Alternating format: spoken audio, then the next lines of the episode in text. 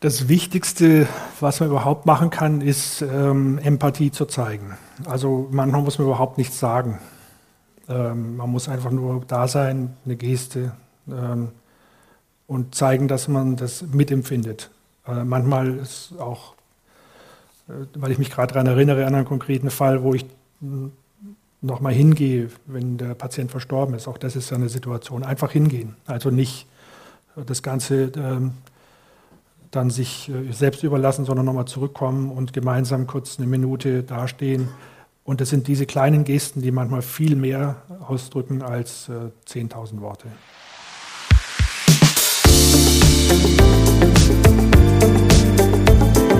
Talk mit K. mit Sarah Brasak. Guten Abend und herzlich willkommen ins Forum Volkshochschule am Neumarkt. Ich bin Sarah Brasak, ich bin stellvertretende Chefredakteurin des Kölner Stadtanzeiger und ich freue mich sehr, dass so viele gekommen sind heute Abend. Äh, und zwar, um jemanden zu erleben, der mich in jedem Gespräch, das ich mit ihm geführt habe, inspiriert hat und klüger gemacht hat. Herzlich willkommen, Professor Dr. Michael Halleck. Guten Abend.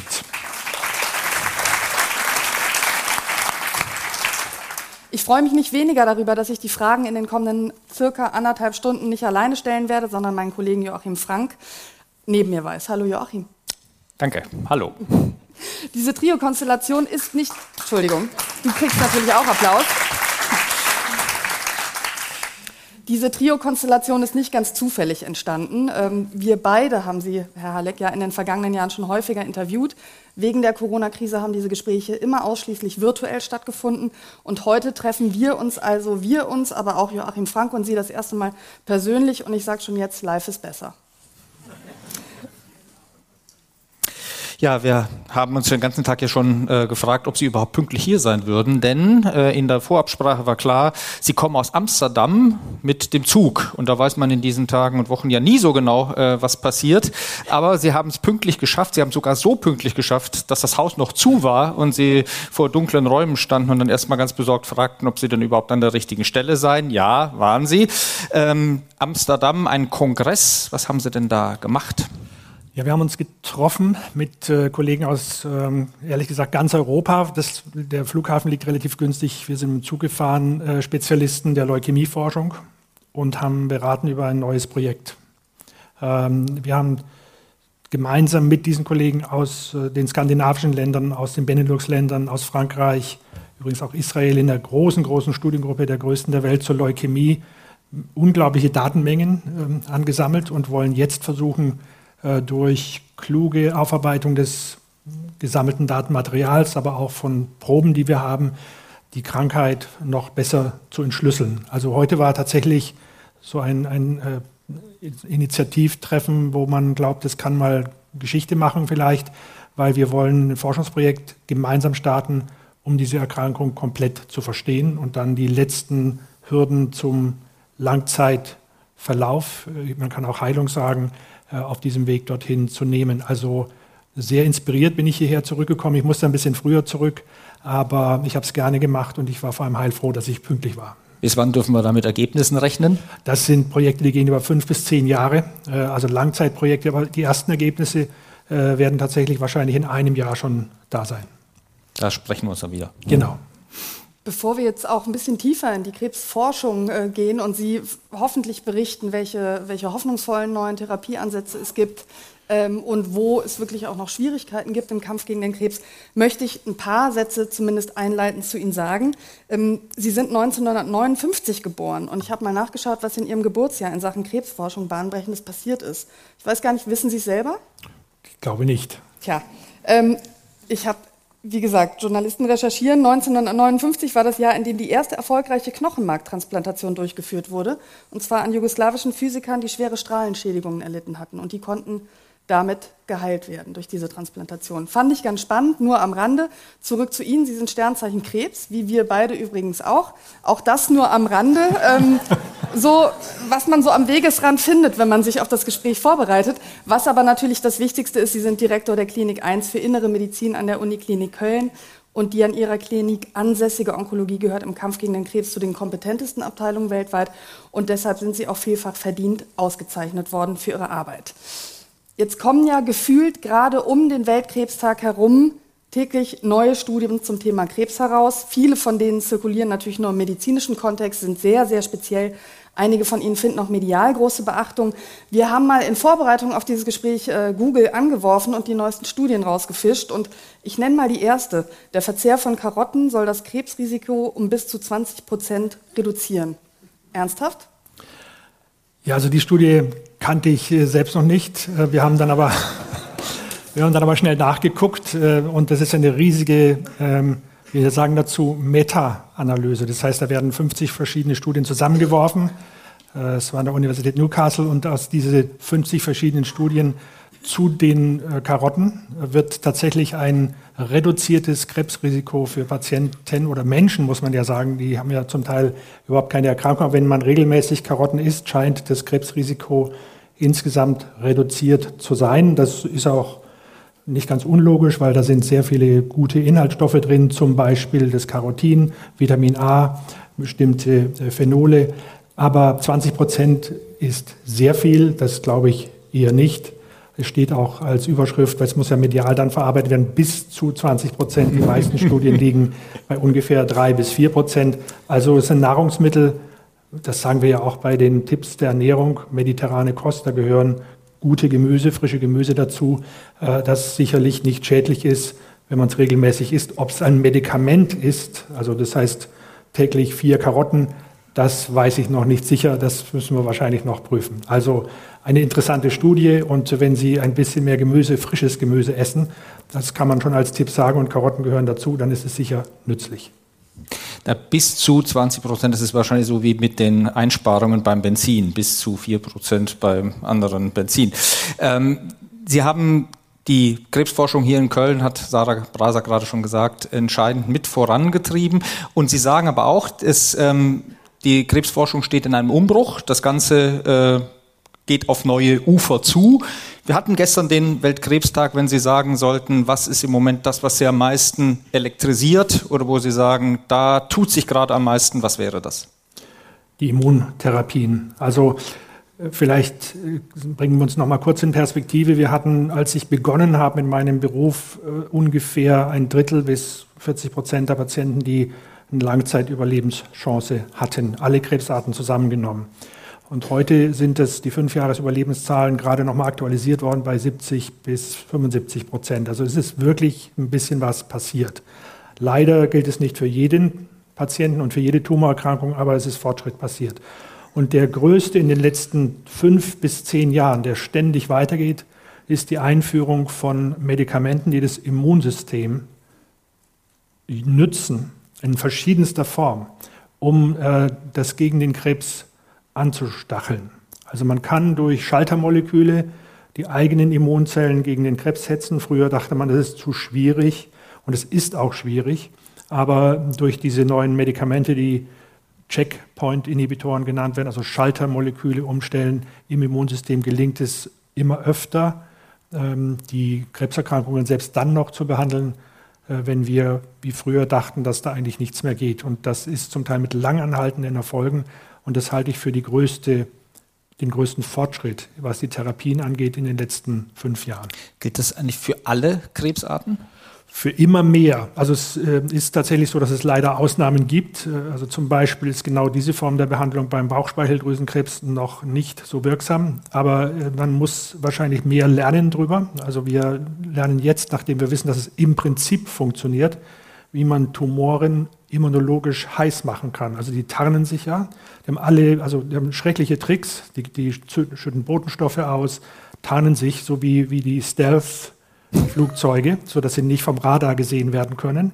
Und diese Tarnung kann man aufheben, indem man versucht, äh, zum Beispiel künstlich Hitze reinzubringen oder bestimmte andere Medikamente dazuzugeben. Daran experimentieren wir gerade.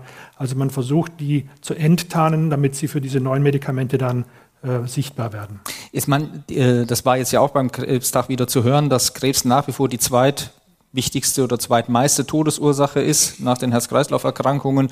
500.000 Neuerkrankungen im Jahr, 250.000 Tote. Das, das äh, hört sich jetzt noch nicht nach so ganz durchschlagendem Erfolg an. Das ist richtig, ähm, wobei das eher bei 200.000 liegt, also nicht 250. Aber der wichtigste Punkt ist, die Häufigkeit von Krebserkrankungen steigt ständig.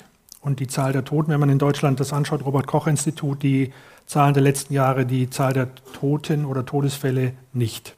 Das heißt, wir haben steigende Inzidenzen wegen des höheren Alters, aber keine Zunahme der Todeszahlen, sondern eher äh, ein leichter Rückgang äh, in den letzten Jahren, sodass die Prozentzahl so liegt, wie ich gesagt habe, nämlich 25 bis 30 Prozent versterben noch heute und nicht mehr die Hälfte aller Patienten. Bei den steigenden Zahlen haben Sie jetzt die Erklärung schon mitgeliefert, hat mit der höheren Lebenserwartung zu tun, also eigentlich vor allem ein Altersphänomen, Krebs? Ja, also Krebs ist eine ganz typische Alterserkrankung. Äh, wir haben zelluläre Schutzprogramme in uns, übrigens alle äh, Tiere, alle Säugetiere, die ungefähr so lange laufen wie unsere Reproduktionszeit. In dieser Zeit, also das heißt, bis wir uns fortgepflanzt haben. Und danach sind die nicht mehr nötig und ermüden. Und dann passiert im Körper eine gewisse Anfälligkeit für Mutationen, also Genfehler, äh, weil diese Reparaturmechanismen müde werden und zum Teil sich regelrecht erschöpfen. Und wenn man alt genug würde, sagen wir mal 120, 130, würden wir wahrscheinlich alle irgendwann äh, einen Tumor haben. Das ist jetzt keine besonders schöne Aussicht, aber das ist einfach eine Alterserscheinung auch. Das können Sie bei sich selber feststellen, wenn Sie oder bei, bei Verwandten, bei Freunden. Wenn Sie ältere Menschen beobachten, dann kriegen die fast alle so leichte Hautflecken. Ja, also die Haut verändert sich. Oder bei ähm, Obduktionen hat man entdeckt, dass ungefähr 90 Prozent aller Männer Prostatakarzinomzellen haben. Das ist nicht automatisch eine Krankheit, aber sie haben diese bösartigen Zellen in sich, die sich die entartet haben. Das heißt, es gehört ein bisschen zu unserem Alterungsprozess hinzu. Das ist ein Teil davon. Und wir werden aus diesem gleichen Grund leider anfälliger für Krebserkrankungen, je älter wir werden. Es wird uns auf lange Sicht gelingen, Krebs als frühzeitige Todesursache zu besiegen. Da sind wir auf einem guten Weg. Da habe ich Sie jetzt zitiert. Das sagen Sie einerseits. Andererseits ist es natürlich auch so, dass sich westliche Lebensstilerkrankungen wie zum Beispiel Adipositas ja auch zu einer globalen äh, Epidemie, muss man fast schon sagen, entwickelt. Und auch das ist ja, da gibt es auch eine neue Studie, äh, die wir da gelesen haben, also Darmkrebs, immer mehr Jüngere werden auch an Darmkrebs erkranken, genau aus diesem Grund. Das klingt ja auf den, auf den ersten Blick auch so ein bisschen nach einer gegenläufigen Bewegung. Ja, absolut. Und wir können uns, um es einfach zu machen, äh, vor Augen führen, dass die gleichen Risiken, die auch zu Herz-Kreislauf-Erkrankungen führen, also Übergewicht, zu wenig Bewegung und Rauchen, äh, das ist der dritte große Faktor, auch die sind exakt die gleichen Risiken, die stark äh, auslösen, dass wir Krebs bekommen. Also übergewichtige Menschen mit einer nicht so pflanzenreichen Ernährung äh, kriegen sehr viel früher Darmkrebs als andere. Rotes Fleisch wird angeschuldigt im Vergleich zu Hühnerfleisch. Da gibt es auch gute Studien dazu. Also die Ernährung spielt eine gewisse Rolle. Es gibt bestimmte Kontinente, da gibt es so gut wie keinen Darmkrebs, weil die Ernährung komplett anders ist. Und äh deswegen wissen wir inzwischen ziemlich gut, dass die äh, Art und Weise, wie wir uns ernähren, zum Beispiel sehr frühzeitig Darmkrebs auslösen, mit auslösen kann gepökeltes Essen sehr häufig Magenkrebs. Also es gibt schon große Faktoren, die eine Rolle spielen. Magenkrebs geht stark zurück, ganz stark. Äh, in Asien war das früher die häufigste Krebsart, weil dieses stark gesalzene und gepökelte Essen im Prinzip verschwindet aus unseren Ernährungsgewohnheiten. Also man sieht immer und überall Bezüge zwischen der Art, wie wir uns ernähren und dem Risiko an Krebs oder anderen Erkrankungen zu erkranken. Von, von, von, Rauchen haben wir es noch gar nicht geredet. Das ist natürlich, äh, da brauchen wir wahrscheinlich auch nicht drüber zu reden, weil das unterdessen jedermann klar ist. Äh, von der WHO kam jetzt unlängst eine Warnung vor Alkohol nochmal wieder. Und zwar so mit der Ansage, äh, je, je, egal wie viel Alkohol Sie trinken, trinken Sie weniger. Ähm, das ist jetzt vor Karneval keine so ganz besonders erfreuliche Ansage.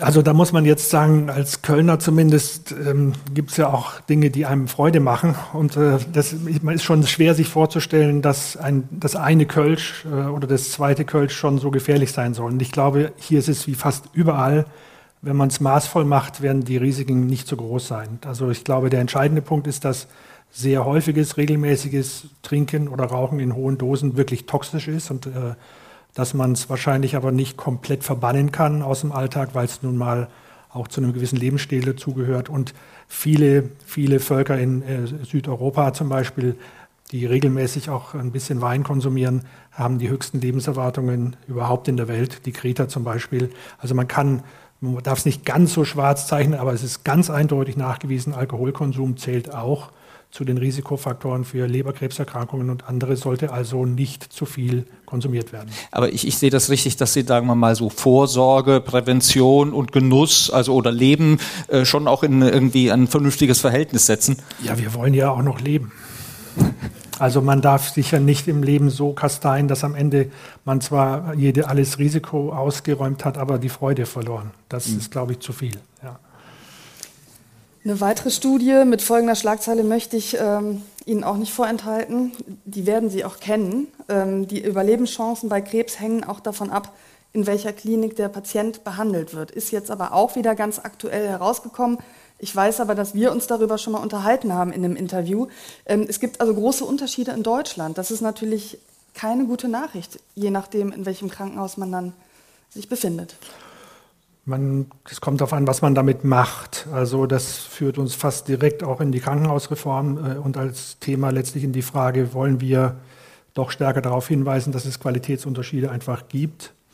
Ähm, also eine Notfallversorgung muss nah, wohnortnah vorhanden sein, aber die Krebserkrankung hat, und es gibt da sehr, sehr, sehr gute Zahlen aus allen Ländern, nicht nur in Deutschland, äh, Krebserkrankungen sind häufig komplexe Therapieentscheidungen am Anfang. Man muss ziemlich genau überlegen, was für den Patienten angesichts des Alters, bestimmter Risikofaktoren, bestimmter genetischer Eigenschaften, also von 10, 20, 30, 40 unterschiedlichen Variablen, was dann dazu führt, die beste Behandlung zu wählen. Und diese Entscheidung ist wichtig und sollte von Expertenteams äh, durchgeführt werden. Das heißt, es lohnt sich wirklich sehr, es macht Überlebensunterschiede, ähm, den, den richtigen Experten, die richtige Klinik zu suchen und sich zu erkundigen, wie viel Erfahrung die Klinik oder der Arzt mit der Erkrankung hat.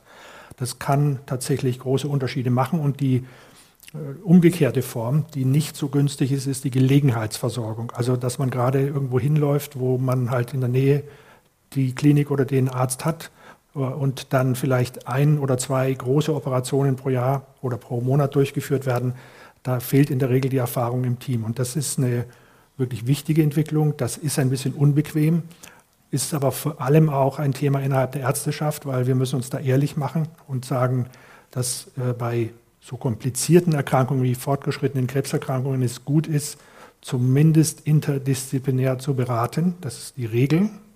Wir, wir, müssen in unserem Zentrum jeden Patienten im Tumorboard vorstellen. Nicht, weil ich keine Ahnung habe, also es gilt ja auch für mich, ich weiß schon ein bisschen was über bestimmte Erkrankungen, aber trotzdem stellen wir jeden Patienten dort vor, damit der Radiologe, der Pathologe und die anderen Fächer noch ihre Meinung dazugeben können und wir die optimale Therapie auswählen. Und ich glaube, wenn solche Strukturen da sind, ist die Chance eine sehr gute, oder die beste Therapie zu kriegen höher. Wenn man Sie jetzt fragen würde ähm, oder hier in Köln fragen würde, wo soll ich denn hingehen, dann würden Sie vermutlich sagen, na ja, bei uns sind Sie nicht schlecht aufgehoben. Ähm, aber ich kenne das so aus dem Freundes- und Bekanntenkreis, wenn man dann erkrankt, dann fragt man sich ja, was denn jetzt tun? Und dann fragt man den Hausarzt oder so, gibt es denn, sagen wir mal so, äh, äh, Stellen, unabhängige, objektive Stellen, die sagen, wenn Sie das und das haben, dann gehen Sie am besten da und dahin und da ist jetzt kein unmittelbarer Werbeeffekt mit verbunden. Also was man gerade von hier aus wahrscheinlich klugerweise nicht tun sollte, jetzt bestimmte konkrete Empfehlungen zu geben, weil das äh, immer schief geht äh, und sich dann einer auch verletzt fühlt, zu Recht.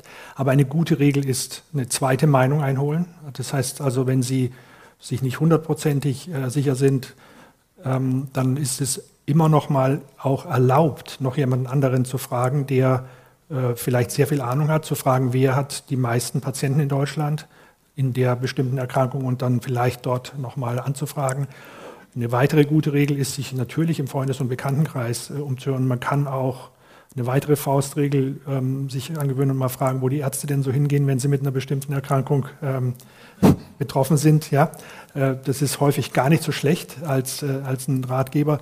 Aber einfach ein bisschen aufmerksam zu sein und zu gucken, hat die Klinik, hat der Arzt Erfahrung, sehen das seine Kollegen auch so, haben sie ein gutes Gefühl. Und äh, ruhig auch mal eine zweite Meinung, wie ich schon sagte, einzuholen, dann fährt man in der Regel gut. Man braucht nicht zu viel Angst haben. Also man muss jetzt jede Entscheidung nochmal neu prüfen, sondern es geht am Anfang darum, die richtige Stelle zu finden, an der man kompetent behandelt wird. Und da gibt es Unterschiede. Was passieren soll, und ich bin klar dafür, das Transparenzgesetz, was jetzt ja heiß diskutiert wird, ähm, soll letztlich für jeden Bürger erkenntlich machen, wie häufig ein Krankenhaus eine bestimmte Erkrankung behandelt und mit welchen Erfolgen. Ich halte das für gut. Also wir müssen uns halt ehrlich machen, sagen so und so oft, wir haben die und die Komplikationsraten, die und die Erfolgsraten, sodass sie sich selbst ein Bild machen können. Ich glaube, dass es auch ein Werkzeug ist, ähm, zusätzlich zu lernen, wo sie gut aufgehoben sind. Es geht ja letztlich um ihre Gesundheit und nicht um eine kleine Reparatur am Fahrrad. Und jetzt auf Deutschland bezogen, ähm, es hängt davon ab, wo man hingeht, sind wir denn in Deutschland aber wahrscheinlich schon so in einer grundlegend privilegierten Situation, jetzt im, etwa im weltweiten Vergleich? Ich glaube, wir sind gut äh, und haben sehr gute Zentren und Krankenhäuser, wir sind aber nicht die besten. Also wenn Sie in Europa die Vergleiche stellen, wir äh, auch hier muss man ehrlich sein, wir sagen ja immer, Deutschland hat ein hervorragendes Gesundheitssystem, eines der besten der Welt und so weiter. Das ist ähm, in einer Hinsicht wichtig, wir haben den leichtesten Zugang zum System. Es gibt sehr viele Ärzte, man kann sehr leicht im Vergleich zu anderen Ländern in, in das Krankenhaus oder in, ein, in eine Arztpraxis hinein. Wenn man Statistiken anschaut, liegen wir in einem guten oberen Mittelfeld in Westeuropa. Also das heißt, wir sind gut dabei, aber wir haben eine relativ teure Versorgung. Auch das ist eindeutig. Wir haben in Europa nach der Schweiz und gemeinsam mit Frankreich die teuersten, die höchsten Kosten pro Kopf im Gesundheitswesen und sind dafür nicht in allen Bereichen an der Spitze, auch bei Krebserkrankungen nicht unbedingt an der Spitze. Das machen andere Länder strukturierter. Welche? Zum Beispiel skandinavische Länder, auch Frankreich. Sie dürfen wieder dort, die Skandinavier. Sie dürfen dort äh, keine Behandlung beginnen, ohne dass ein, ein, Fachkollegium den Fall beraten hat.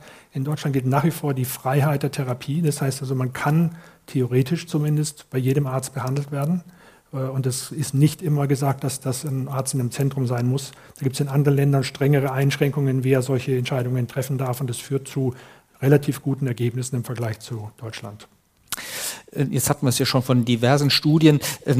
Können Sie mal sagen, so äh, aus Ihrer Erfahrung oder wenn Sie so zurückblicken, welche Studie ist womöglich mal so richtig grandios missinterpretiert worden, hat vielleicht zu falschen Schlüssen geführt oder die Forschung und dann die PatientInnen äh, womöglich ins Boxhorn gejagt über Jahre und Jahrzehnte? Also eins der gravierendsten Beispiele, an das ich mich erinnern kann, es liegt schon ein bis zwei Jahrzehnte zurück. Wir hatten eine Zeit lang äh, die Vermutung, dass Hochdosis Chemotherapie, also intensive hohe Dosen von Chemotherapie bei Tumoren sehr wirksam sind. Das sind sie übrigens auch, aber nur bei Blutkrebs. Nur bei Blutkrebs. Damals hatte man aber gedacht, es könnte weiter äh, Studien, äh, weitere Anhaltspunkte geben, dass zum Beispiel Brustkrebs durch Hochdosistherapie sehr gut behandelbar ist. Und dann gab es eine südafrikanische Studie und dann noch zwei weitere, die das auch gezeigt haben. Daraufhin haben wir auch in Deutschland in großem Stil begonnen, in verschiedenen Zentren Brustkrebspatientinnen mit Hochdosistherapie zu behandeln.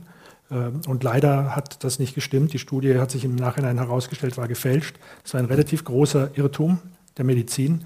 Und äh, das kann nur immer wieder darauf hinweisen, dass es wichtig ist, dass wir solche Ergebnisse, die aus anderen Ländern kommen, überprüfen. Das heißt, dokumentierte Behandlung machen, in Deutschland selbst innerhalb von Studien behandeln, sodass wir die Ergebnisse dokumentieren und überprüfen, damit solche Irrtümer auffallen. Das war, ich finde, ein relativ heftiger ähm, Irrtum. Sie können sich vorstellen, dass die Patientinnen, die damals diese intensiven Behandlungen äh, unter, sich äh, unterzogen haben oder unter, durch, durchleben mussten, dass das denen nicht so gut ging in der Zeit. Und es war am Ende muss man eindeutig sagen, eine nutzlose Therapie. Also ein Irrtum, der, der schmerzhaft war. Jetzt sagen Sie, eine Einschränkung, die besseren Behandlungsmöglichkeiten und größeren Therapieerfolgen entgegensteht, ist der Datenschutz. Ähm, ja. ähm, warum? Weil wir zu sehr den Schutz der Daten ins Auge fassen, das ist richtig, aber nicht den Nutzen der Daten. Und äh, wenn wir das modern und professionell machen würden, will das kurz erklären. Es gibt in Europa die gleiche Datenschutzgrundverordnung überall. Die wird in allen Ländern gleich angewandt. In Deutschland allerdings durch die Länderzuständigkeiten des, im Datenschutz sehr umständlich und sehr föderal. Das heißt, wir haben für bestimmte Studien und Prüfungen bis zu 80 Datenschutzbeauftragte, die wir fragen müssen. Die haben übrigens dann alle auch eine unterschiedliche Meinung. Und dann kann man zwei Jahre lang mit Datenschützern reden, wie man eine Studie macht, das ist nur Bürokratie und schafft keinen wirklichen Nutzen. Es geht ja nicht um weniger Datenschutz. Es geht natürlich darum, dass ihre Persönlichkeitsrechte geschützt werden. Aber das sollte man so professionell machen wie bei unseren Bankkarten, wo wir ja gewohnt sind, dass wir per elektronischen Zahlungsverkehr unsere Geschäfte abwickeln. Das ist auch eine hochvertrauliche Information. Und bei ausgerechnet den Gesundheitsdaten im öffentlichen Gesundheitswesen wird es immer, wird es fast unmöglich gemacht, teilweise diese Daten zu nutzen, um solche Erkenntnisse, also solche Irrtümer zum Beispiel wie Behandlung von Brustkrebs durch Hochdosis, schnell aufzudecken. Die Menschen wollen das, die meisten Patientinnen stimmen zu und möchten eigentlich, dass man das machen kann. Sie dürfen jederzeit auch Nein sagen und wir müssen uns wahrscheinlich angewöhnen, hier eine professionellere und besseren Umgang zu haben mit mehr Datenschutz, aber auch deutlich mehr Datennutz, Nutzen, wie es in den Dän Dänemark haben wir uns angeschaut, äh, ist das System komplett offen. Man kann, wenn man zum Arzt geht, gibt man nur eine kleine Karte ein oder gibt seine Personenkennziffer ein und dann hat sofort der Arzt alle Informationen zum Patienten, die er seit seiner Geburt äh, in dem Gesundheitswesen hat und man kann sofort arbeiten. Das geht auch nichts verloren. Das nützt den Patienten, wenn sie zum Arzt gehen. Das nützt den Patienten, wenn sie in die Notaufnahme gehen. Und diesen Nutzen sollte man so gestalten, dass es genauso sicher oder noch sicherer ist wie äh, die Kreditkarte, die Sie auch elektronisch benutzen. Und äh, die Daten sollen natürlich geschützt sein und sogar besser. Denn die Daten im Papier im Keller des Krankenhauses, die sind ja nicht geschützt. Also die kann man einsehen, ohne dass sie irgendeine Spur legen. Elektronischer Datenmissbrauch wird in der Regel äh, ist trackbar ist, und sollte und wird auch unter hohe Strafe gestellt, muss unter hohe Strafe gestellt werden, was in Skandinavien hervorragend funktioniert. Das sind Ärzte, die mal neugierig geguckt haben, was denn so ein bekannter Politiker für eine Diagnose hatte, die haben ihre Approbation verloren, die dürfen nicht mehr als Ärzte arbeiten. Also das muss halt sanktioniert werden, damit man nicht einfach nur rumschnüffelt. Ja. Mhm. Ja, das ist ja die große Sorge. Also genau. entweder äh, böse Journalisten oder sonst irgend genau. oder eben auch böse Arbeitgeber, die mal so gucken, äh, was denn wohl die äh, Mitarbeiter so für Krankheiten haben. Genau. Oder Versicherungen etc. Ne? Also das lohnt sich ja schon, dass man da guckt. Nur im Moment ist es genau so, dass wir einzelne Krankenhäuser haben, die zum Teil mit viel zu kleinen äh, IT-Abteilungen versuchen, irgendwelche Daten zu schützen. Und es gab und gibt ja immer wieder äh, in diesen relativ unzureichend geschützten Situationen dann äh, Hackerangriffe, die zum Teil ziemlich böse sein können für die Krankenhäuser. Und diesen Schutz müssen wir viel stärker verbessern. Da geht es wirklich darum, das weiter zu verbessern aber gleichzeitig den Nutzen aus diesen Daten für die mhm. Patienten herzustellen, weil das sowohl für den Betroffenen, also für uns alle, wenn wir mal zum Arzt müssen, als auch äh, für die Forschung ein extrem wichtiges Werkzeug geworden ist, um schnell Fehler zu erkennen, um Transparenz herzustellen. Und selbstverständlich, selbstverständlich, wenn jemand nicht möchte, dass die Daten benutzt werden, muss er das Recht haben zu sagen, ich möchte das nicht. Also kann ankreuzen, dass er das nicht will. Und das ist die sogenannte Opt-out-Lösung, in der man sagen kann, ich möchte das nicht, also meine Daten dürfen nicht benutzt werden. Das gehört auch zu den Rechten des Bürgers. Aber die meisten Menschen möchten es im Prinzip. Es ging ja gerade durch die Nachrichten, dass die Bundesregierung Verbesserungen auf den Weg bringen will. Hat sie den Ruf verstanden? In diesem Bereich absolut. Ja, also wir sind im Bereich der Forschung, der klinischen und patientenorientierten Forschung zurückgefallen. Wir, es kommen lange nicht mehr so viele Innovationen aus Deutschland wie vor 40, 50 Jahren, als die großen Arzneimittelunternehmen der, äh, der Welt hier in Deutschland standen.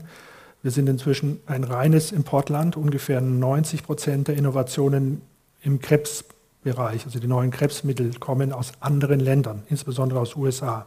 Das ist ziemlich teuer. Die sind, die sind auch teuer.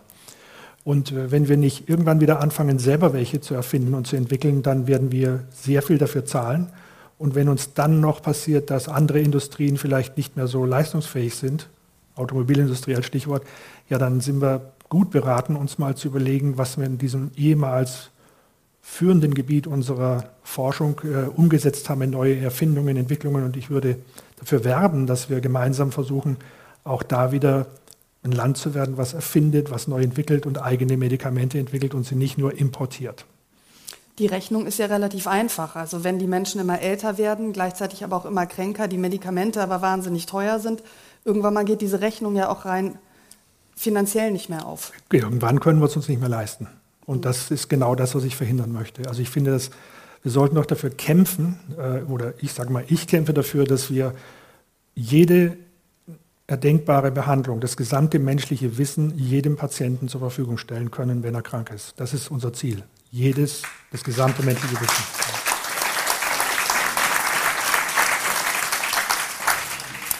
ich musste vorhin ein bisschen schmunzeln, ehrlich gesagt, als Sie gesagt haben, es gibt dann die 80 Datenschützer und die haben alle eine andere Meinung. Also das war erstmal witzig formuliert, aber eigentlich verbirgt sich dahinter natürlich ein Drama.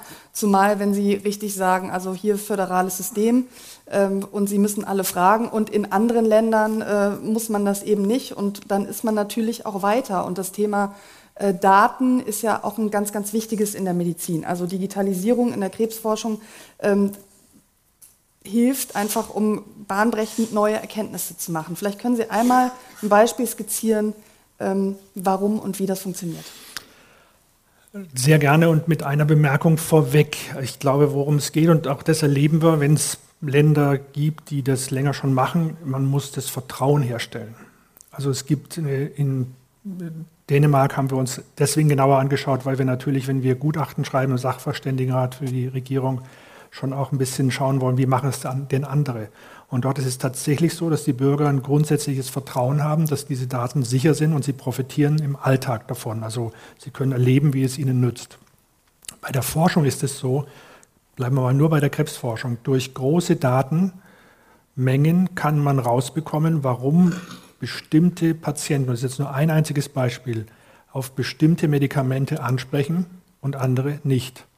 Manchmal verstehen wir das nicht. Und dann kann man beginnen zu sagen, gut, jetzt haben wir hier 5000 Patienten untersucht, die haben alle das gleiche Medikament oder die gleiche Kombination bekommen und seltsamerweise gibt es ein paar, die sind geheilt oder haben ganz lange gute Verläufe und die anderen überhaupt keine, keinen Benefit. Und um das zu verstehen, muss man sich große Datensätze anschauen und dann herausfinden, welches Muster dahinter steckt. Sind es alles ältere Patienten, haben die bestimmte Mutation, also Genfehler im Tumor und so weiter.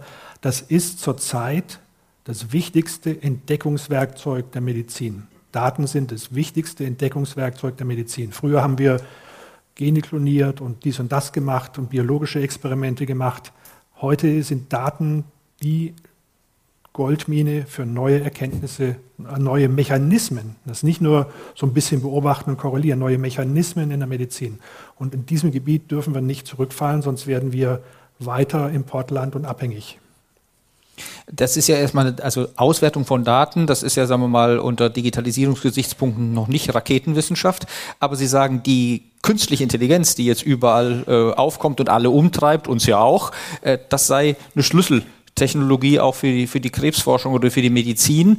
Ähm, jetzt mal davon abgesehen, dass vielleicht Apparate dann operieren, äh, aber so, so künstliche Intelligenz, so in Ihrem Bereich. Ähm da kann ich Ihnen mal ein Beispiel erzählen, haben wir heute darüber geredet und das, das muss man sich auf der Zunge zergehen lassen. Wenn wir die menschliche Zelle, eine Zelle, ja, äh, aufschlüsseln mit ihren gesamten Dimensionen, den Proteinen, der RNA, den wir sagen Methylierung dazu an- und Ausschaltmechanismen bei der DNA, dem Genom selbst, äh, bestimmten sezernierten Mitochondrienproteinen und so weiter. Das ist eine Komplexität in einer einzigen Zelle, die übertrifft die Komplexität des Baus eines 150-stöckigen Hochhauses. Das sind Terabyte an Daten, äh, was wir rausholen können. Und jetzt multiplizieren Sie das mit den Zellen des Körpers und dann mit den Patienten.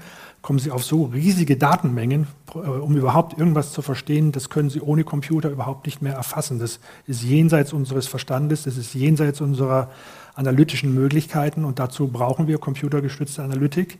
Also der, die Kunst, nachdem man das alles gemessen hat, also welche Proteine sind drin in der Zelle, welche RNA-Moleküle sind ein- und ausgeschaltet, welche Gene sind mutiert und nicht mutiert und so weiter, dann erst fängt die eigentliche Arbeit an und die ist fast immer eine unfassbar komplexe Bioinformatik. Wir holen reihenweise Astrophysiker in die Medizin, weil die gewohnt sind, riesige Datenmengen im Weltall zu rechnen und äh, Beziehungen herzustellen über zwischen Planeten und so. Das ist eine ähnliche Komplexität.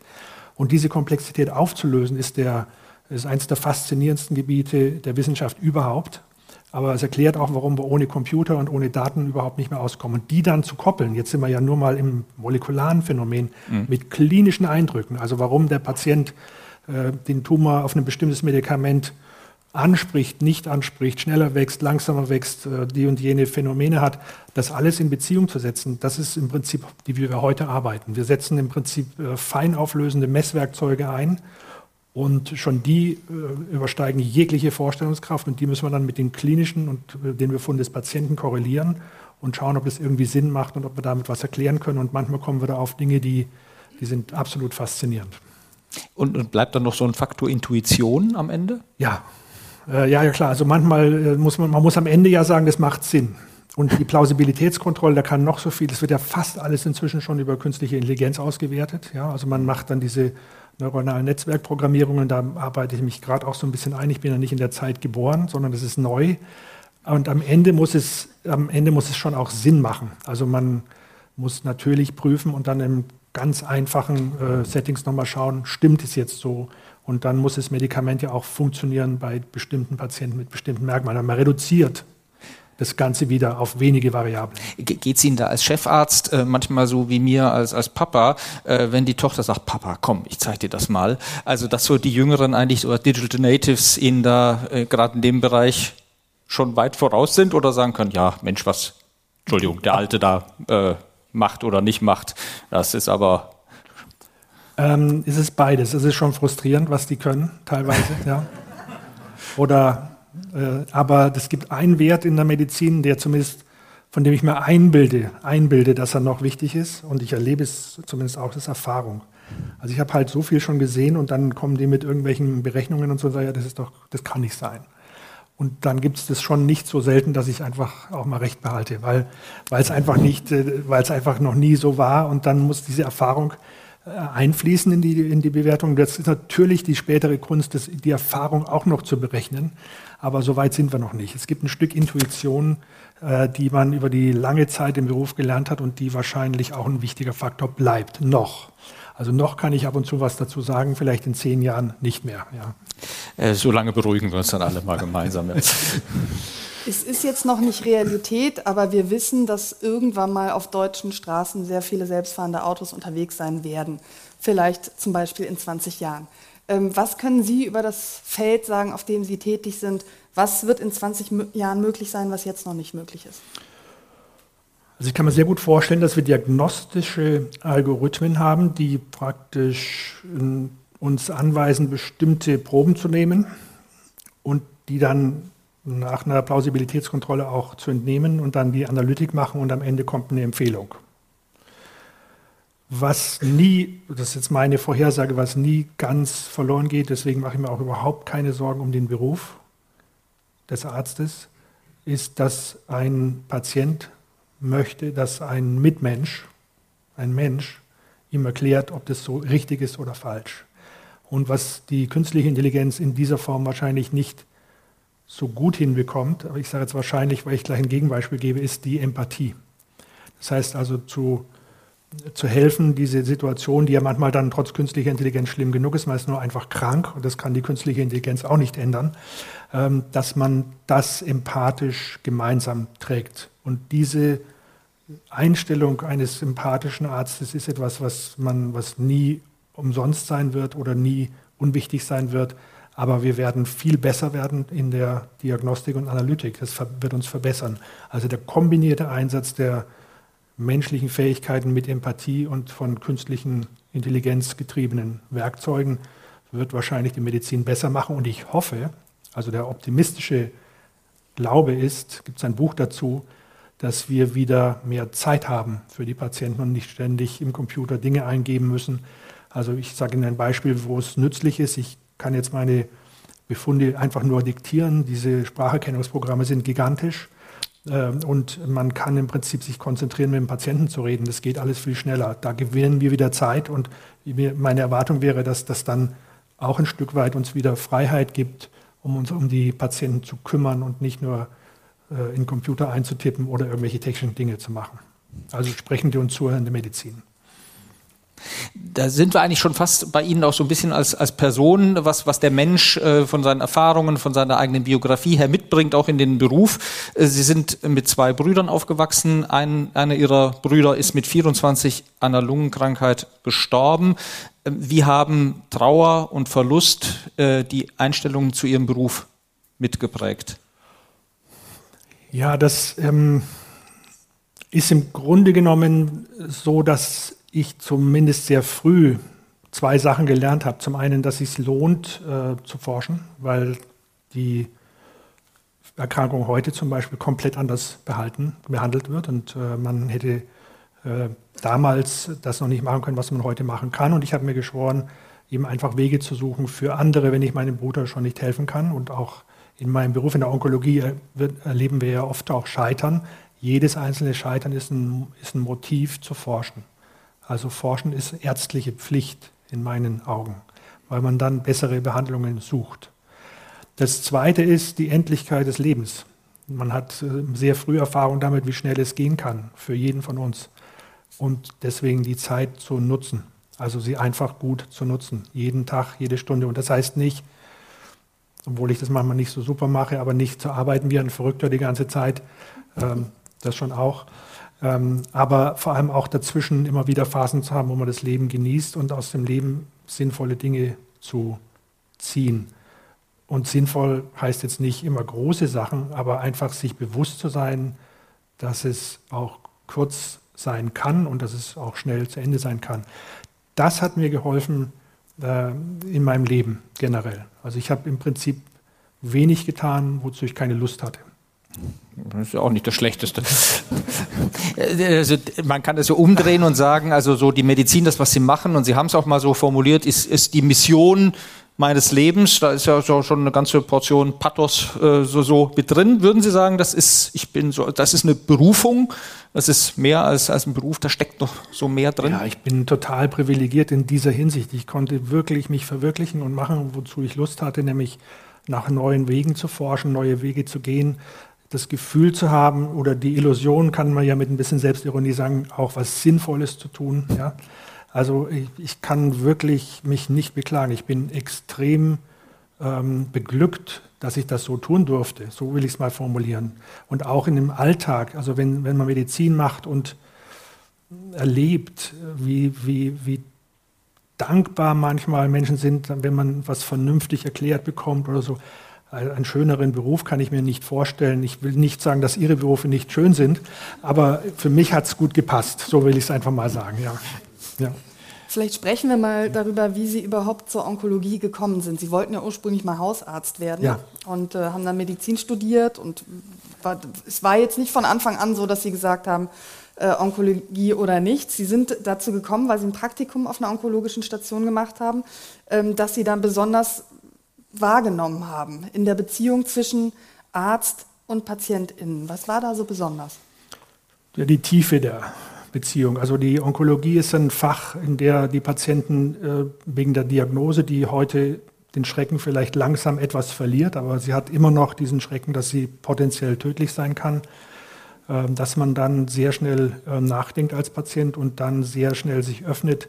Das ist eine gewisse egalisierende Wirkung auch. Also das heißt, ob man jetzt äh, arm ist oder reich, groß gewachsen oder klein, weiblich oder männlich, ist es für alle die gleiche Erfahrung. Und das führt zu so guten und ehrlichen Gesprächen und äh, Beziehungen mit Patienten, das fand ich absolut faszinierend und auch für mein Leben bereichernd, weil ich habe von den Patienten wahnsinnig viel gelernt. Also mein erster Patient war ich PJ-Student, wie immer ein praktisches Jahr in München, ein Bauer aus dem Chiemgau, der merkte, ich bin ganz aufgeregt, weil ich eben meinen ersten Patienten behandle. Ja. Und er sagte dann zu mir, so ein richtig weiser äh, Mensch, sagte er, ich soll mir überhaupt keine Gedanken machen. Er, würde, er, wüs, er wisse, dass äh, das irgendwann zu Ende geht und es würde schon alles gut gehen, auch so wie ich das mache. Hat mich also auf seine Weise beruhigt und danach haben wir, konnte ich ihn wunderbar behandeln. Das werde ich nie vergessen. Also so viel zu erfahren über Menschen, auch positive Dinge über Menschen zu erfahren, das war durch diesen Beruf möglich und hat mir immer extrem viel gegeben. Das ist nicht nur so, dass wir dem Patienten etwas geben, sondern wir empfangen auch sehr viel von den Patienten, wenn wir uns auf sie einlassen.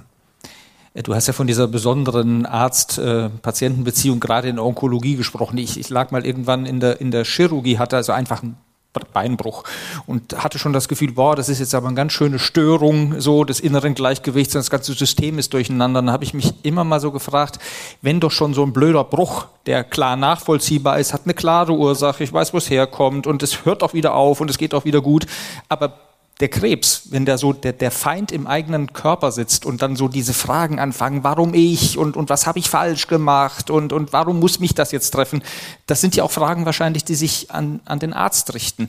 Was, was sagen Sie den Menschen dann? Also das eine, was wirklich ähm, stimmt, ist, viele Menschen werden da sehr aus der Bahn geworfen und man stellt sich grundsätzliche Fragen nach Fehlern und viel mehr und die diese Grundsätzlichkeit dieser Erkrankung ist schon was Besonderes, ähm, weil sie fast jeden Patienten betrifft. Aber die wichtigste Antwort darauf ist, da hat man gar keine Fehler gemacht. Da kann man nichts dafür. Das ist einfach Pech. Und äh, man kann im Grunde genommen dann noch die Lebensführung beleuchten und sagen, natürlich die Risikofaktoren, ja, natürlich hat ein Raucher ein höheres Risiko. Aber es gibt auch Raucher, die äh, wirklich sehr alt geworden sind. Und äh, Bundeskanzler kennen wir ja, ähm, die äh, geraucht haben wie ein Schlot. Also es ist ein Stück weit immer auch Pech und ich sagte ja schon, es ist altersabhängig ein Stück weit und deswegen ähm, auch Schicksal. Und das ist wichtig. Es gibt keine Schuld äh, und es gibt auch keine persönliche Lebensführung. Zum Beispiel eine ganz häufige Vermutung, dass Stress oder Unglück oder irgendwelche äh, Faktoren im Leben, äh, wo man das nicht so auf die Reihe bekommen hat, vielleicht schuld dran an Krebs waren. Das weiß man ziemlich sicher, dass die seelische Verfassung in der Entstehung von Krebs keine Rolle spielt. Aber schon, Lebensführung schon, sonst wäre es ja irgendwie widersinnig, sonst bräuchte man ja keine Prävention Klar. machen oder äh, Klar. Aber die Frage der Schuld mhm. ist ja noch eine ganz andere und die gibt es einfach nicht. Ähm, einem guten Freund von mir, der hatte Prostatakrebs und da hat der Arzt gesagt zu ihm, der hatte ganz klare Symptome. Dann hat der Arzt gesagt, wenn Sie ein halbes Jahr früher gekommen wären mit Ihren Symptomen, dann hätten wir Sie heilen können. Äh, da stellt sich doch automatisch so was von eine Schuldfrage, oder? So, was habe ich jetzt vielleicht verschuldet?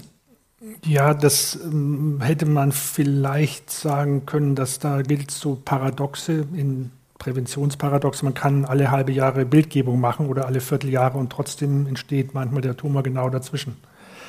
Äh, das heißt, wir haben darüber Untersuchungen gemacht. Ich sage es nicht nur so dahin. Es gibt mhm. Untersuchungen in Nachsorgeprogrammen, dass häufige, regelmäßige, bildgebende Untersuchungen keinerlei Überlebensvorteil bieten im Vergleich zu weniger Nachsorge. Das heißt, man baut es alles wieder ab, weil im Grunde genommen die Vorteile nicht hoch sind. Und äh, das ist im Grunde genommen eine nicht zutreffende. Natürlich, wenn man ein halbes Jahr früh gekommen wäre, aber das passiert manchmal auch, dass es dann ein halbes Jahr vorher vielleicht übersehen worden wäre. Da kann man überhaupt keine vernünftige Beziehung schließen. Und vor allem darf man sich daraus nicht den Vorwurf machen, dass man nicht rechtzeitig zum Arzt gegangen ist, denn mhm. das äh, ist dann einfach so und dann muss man es eben so annehmen, wie es da ist und es ist überhaupt nicht sicher, dass ein halbes Jahr vorher was gesehen worden wäre ich finde es ja total entlastend, wenn Sie sagen, also seelische Verfassung und Stress und so, äh, das, äh, was weiß ich, alle möglichen Lebenskrisen haben jetzt keinen Einfluss auf Krebs. Wie ist das denn dann in der Rekonvaleszenz oder in der, in der, in der Heilung? Äh, äh da heißt es ja auch immer, es hängt viel von der Einstellung ab, ja. äh, wie der Patient, die Patientin damit umgeht. Das stimmt. Also während wir Daten haben oder keine Daten haben, dass diese seelische Verfassung kein Auslöser ist, Kriegszeiten haben kein höheres Krebsrisiko zum Beispiel auch, ist es so, dass diese Bewältigungsmechanismen, also das Annehmen der Diagnose und das Umsetzen von Impulsen, das Betreiben von Sport, der Versuch, sich sozusagen trotzdem aktiv zu halten, eine massive Auswirkung hat. Da ja, und zwar auch durch Studien belegt. Und äh, manche sind so, dass man sagen könnte, wenn man ein Medikament hätte, was so wirksam ist, dann müsste man den Leuten eigentlich allen Turnschuhe verschreiben.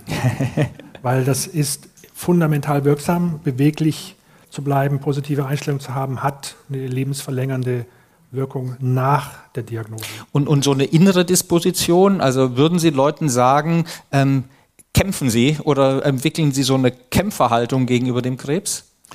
Ja, das kann positiv sein, aber es ist nicht jedem gegeben.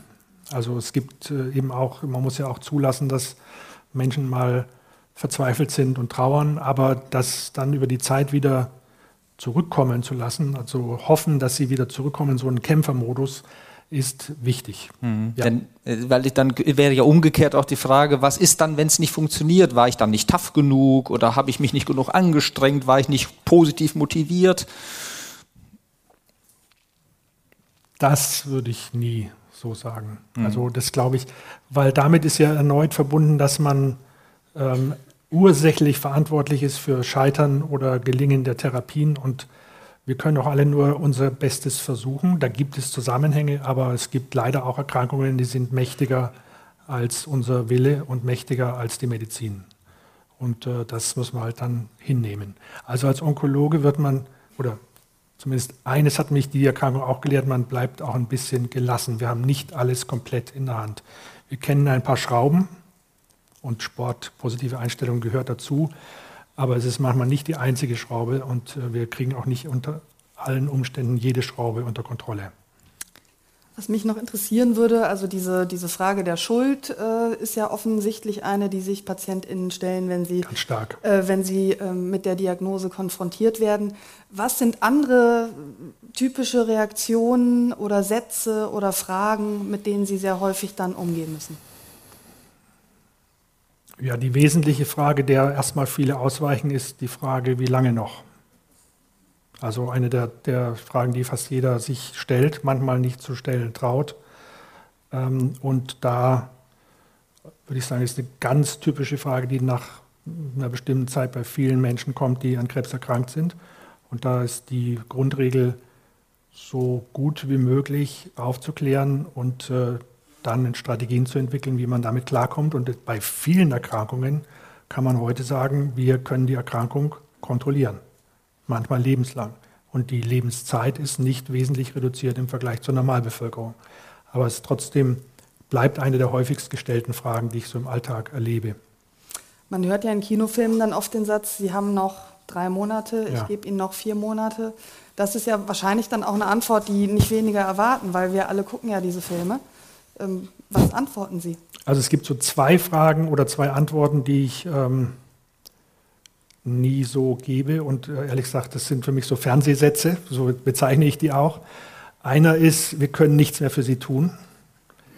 Ein, ein finde ich, schrecklicher Satz, ähm, weil wenn ein Mensch äh, zum Beispiel nach allem, was wir wissen, noch einige Monate zu leben hätte, dann ist es genau die Situation, in der wir am meisten für ihn tun können und ihm helfen und er unsere Hilfe dann braucht. Also dann muss man eben was anderes tun. Wir nennen das deswegen auch eine Therapiezieländerung oder eine Umstellung der Therapieziele, aber nicht die Löffel fallen lassen und sagen, jetzt muss ich sie nach Hause schicken, wir sind äh, am Ende. Das ist der eine Punkt. Der andere, die nach der Zeit.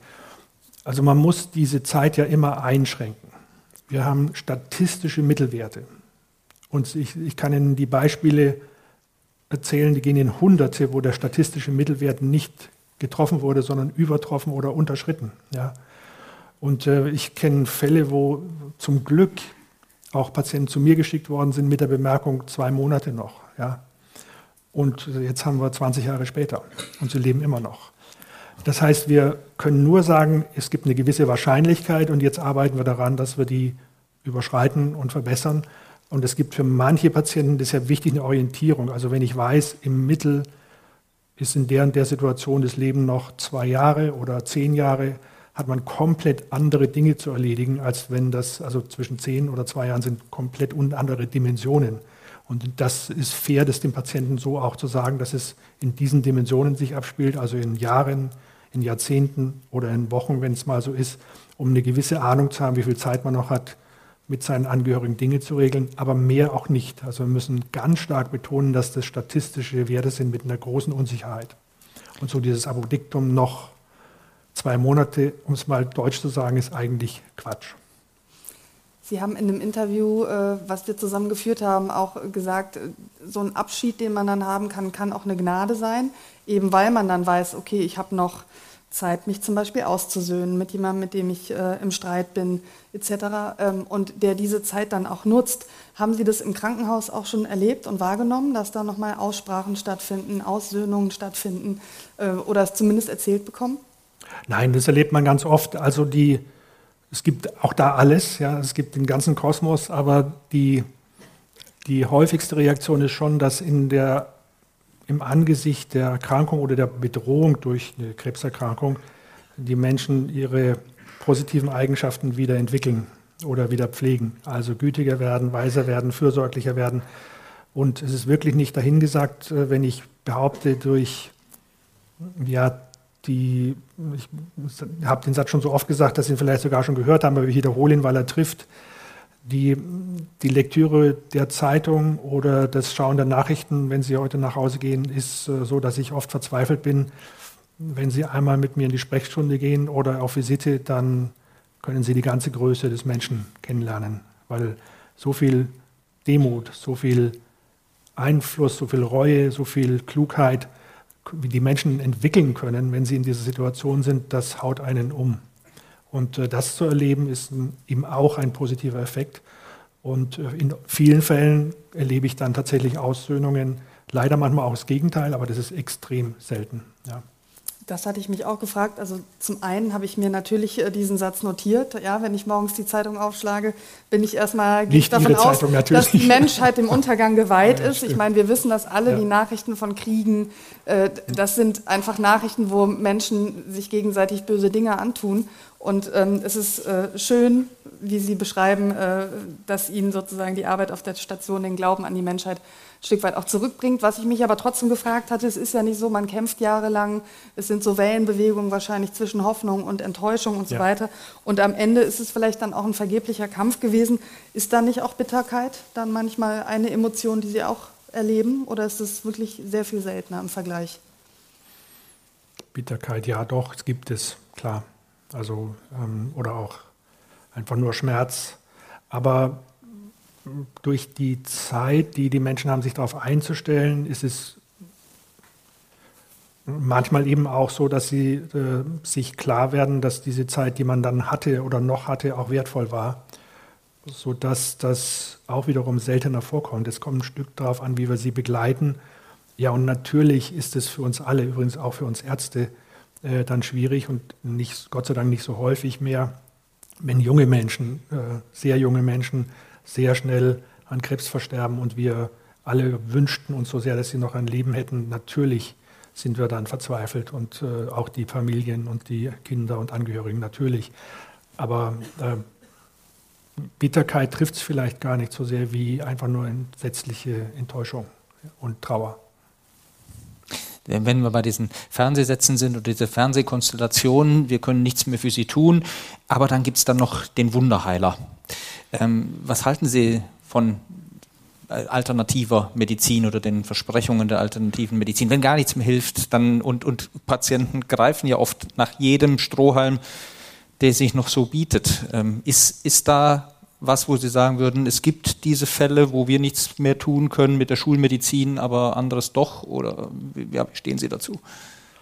Also das sind da zwei Ebenen. Die eine, man muss es immer ernst nehmen, weil manchmal übersieht man auch was und ich schaue mir das immer erstmal an. Vielleicht ist eine neue Idee dabei. Wenn sie gut ist, dann würden wir sie auch sofort übernehmen oder prüfen. Häufig sind es Verzweiflungsstrohhalme, die auch manchmal leider sehr viel Geld kosten. Und dann ist es gut, wenn die Patienten mit uns darüber sprechen. Und es gibt mh, dann einen eigenen riesigen Markt, der vielleicht vor allem deswegen entsteht, weil man nicht genug Zeit hat, sich um die Patienten zu kümmern. Also wenn wir einfach nur die Therapien sehr schnell ab abwickeln und die Patienten suchen dann noch nach einem Halt, gehen sie natürlich auch zu weiteren Ärzten und dann gibt es alle möglichen Angebote und viele davon sind nicht unbedingt notwendig, aber sie sind halt äh, im Angebot. Sie sollten dann nicht zu teuer sein äh, und sie sollten einigermaßen geprüft sein. Ja, und ehrlich gesagt, selbst in meiner Familie ja, ist es ja so, dass dann, wenn ich mal krank bin oder meine Kinder, die Frau noch mal, meine Frau noch mal kurz guckt, ob sie noch irgendwas Gutes für die tun kann. Da gibt es ja so eine Art Grauzone und das ist auch in Ordnung. Es sollte nur nicht ähm, etwas sein, was schadet. Es gibt wirklich schädliche Medikamente oder schädliche Prinzipien und es sollte auch einigermaßen äh, vertretbar sein. Und meine Erfahrung ist hier, wenn man ein vertrauensvolles Verhältnis mit den Patientinnen aufbaut, dann brauchen die es in der Regel nicht so oft. Also ganz selten, ehrlich gesagt. Wofür, wofür würden Sie explizit warnen? Weil Sie sagen, kann schaden. Also das ist ja schon eine klare Ansage. Also da gibt es nichts, was Sie sich nicht vorstellen können. Zum Beispiel Schlangengift ja, ähm, wird äh, als Venom verabreicht zur Krebstherapie ähm, und ähm, auch irgendwelche sehr starken Hyperthermieverfahren, die manchmal extrem aufwendig sind, die Patienten sehr erschöpfen können, so sein oder sehr teure Immuntherapien, also ähm, zelluläre Aufbereitungen, die keine nachgewiesene Wirkung haben, sind in der Regel können extrem teuer sind, sind finanziell toxisch sozusagen, haben keine sonstigen Wirkungen. Aber solche Dinge, die schaue ich mir immer etwas skeptischer an. Ja. Als Sarah und ich vorhin so sagten, ja, sie die Krebsforschung vorangetrieben hier in Köln, dann haben sie einmal so, habe ich gesehen, so einen so einen Bescheidenheitsabwehrgestus gemacht. Jetzt kann man aber sagen, die Uni Köln und die Uni Klinik Köln, die ist ja richtig stolz auf sie, äh, verkündet das auch immer wieder, weil sie zu den Wissenschaftlern weltweit äh, mit dem höchsten Universitätsranking, zu den meistbeachteten Wissenschaftlern weltweit gehört. Da ist man natürlich als Kölner gleich mit stolz. Ähm, aber wie kommen solche Rankings zustande? Was macht sie so bedeutend? Hm, keine Ahnung. das stimmt nicht. Ich wusste, Oder das glaube ich. dass so eine Antwort kommt. Nein, aber diese Zitationsindizes, das ist die Zahl der, also es gibt, ähm, es wird gezählt, wie häufig man zitiert wird. Und ähm, das ist dann eine Zahl, die wird gemessen und äh, ja, die ist dann so oder so hoch und da bin ich nicht ganz unten. Und, und, und, und, was sind das für Studien? Also, oder was sind das für Aufsätze? Also, genau. in, so? Also, das sind äh, in meinem Fall jetzt, ich komme ja wirklich aus der Laborforschung äh, und habe auch immer noch ein, ein experimentelles Labor mit äh, Kulturschalen und Zellkultur und allem, was man äh, eben macht, um prinzipielle Mechanismen zu entdecken, bauen gerade jetzt auch ein Labor auf für künstliche Intelligenz, um halt zu verstehen, was schiefläuft, wenn Behandlungen nicht funktionieren. Und das übersetze ich bis zu klinischen Studien, die, die wir selbst koordinieren, äh, aller verschiedenen Phasen. Da gibt es so Testphasen 1, 2, 3 bis hin zur Zulassung. Und es sind viele Medikamente auch zur Zulassung gekommen durch Studien, die wir hier in Köln gemacht haben, weltweit. Also Kölner Studien, weltweite ähm, Zulassung des Medikaments.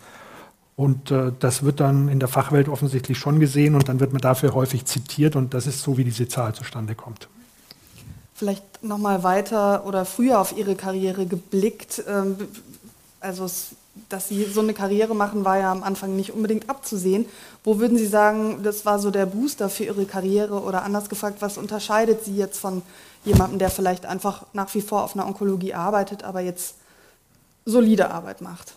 Was, hat, was, haben, also was haben Sie früh schon gemacht, worauf Sie auf sich aufmerksam gemacht haben? War es vor allem die Forschung? Ja, ich glaube, ich bin ein richtiger Spätentwickler, ähm, ehrlich gesagt, in der Hinsicht, weil ich komme aus einer äh, bildungsfernen Familie von Handwerkern, Bauern und äh, Landarbeitern in Schlesien. Die sind dann geflohen und landeten in Franken. Und äh, da wusste ich nicht, wie Universität funktioniert. Da gab es keine Vorbilder oder so. Und ähm, und der Schlüssel war schon, dass ich äh, nach dem Aufenthalt in den USA, also ich hatte dann ein Stipendium, bin nach Boston gegangen, nach Harvard. Und nach dieser Zeit wusste ich, dass ich da irgendwie auch mithalten kann. Und dann habe ich mir richtig große Sachen vorgenommen. Ab dem Moment habe ich gesagt, nur noch Sachen, die die Medizin verändern. Ab diesem Zeitpunkt. Und das war ungefähr mit 30. Also, und dann ging es so richtig los. Ja. Jetzt sagt man sich, ich mache nur noch große Sachen, die die Medizin verändern. Und dann muss man es ja tun. Äh, sagen Sie mal so eine große Sache, wo Sie sich dann konkret reingekniet haben. Ja, wir haben gesehen, dass die Medikamente bei dieser Leukämie einfach nicht funktionieren und dann gesagt, wir nehmen das jetzt komplett neu in die Hand, kombinieren das mit äh, den damals neu verfügbaren Antikörpern, übrigens zum Teil gegen den Willen der Firmen, die haben gedacht, das wird nicht funktionieren. Dann haben wir gesagt, das machen wir trotzdem, haben sie überzeugt, haben es dann gemacht und es hat funktioniert. Und ähm, das heißt, man muss da vier, fünf Jahre lang äh, Studien durchführen, dann auswerten. Das geht manchmal acht Jahre später. Und plötzlich ist es weltweit Therapiestandard. Und das fand, das, dafür haben wir gearbeitet. Ja, so ungefähr muss man sich das vorstellen. Das sind lang geplante Experimente, aber schon mit dem unbedingten Willen, ähm, ja, dass das, was wir erarbeiten, die Medizin weltweit verändert. Das wird bei uns, sage ich jetzt vielleicht mal so pathetisch, aber jedes Jahr bei unserer Klausurtagung wir haben ja so eine Klausur in der Klinik, wird dieses Credo wiederholt, weil jeder in der Klinik wissen soll, dass das ist, was wir machen. Ja. Ähm, die Arbeit mit den Patienten, da haben wir ja schon drüber geredet. Es gab ja auch so prominente Patienten in einer WDR-Dokumentation. Ähm, äh, Halleck versus Krebs, so glaube ich, so hieß die, kann man immer noch in der Mediathek abrufen. Da fallen dann auch einige der Sätze, die, von denen Sie schon gesagt haben, dass man sie vielleicht schon mal gehört hat. Ähm, aber ähm, einer war Guido Westerwelle und äh, dessen Witwer, Michael Brons, ist dann auch, äh, gibt dann auch Auskunft. Ähm, was würden Sie sagen, ähm, zeichnet das Patientenverhältnis äh, aus, wo Sie sagen, da nehmen Sie sich besonders Zeit oder da nehmen Sie sich, dessen nehmen Sie sich besonders an?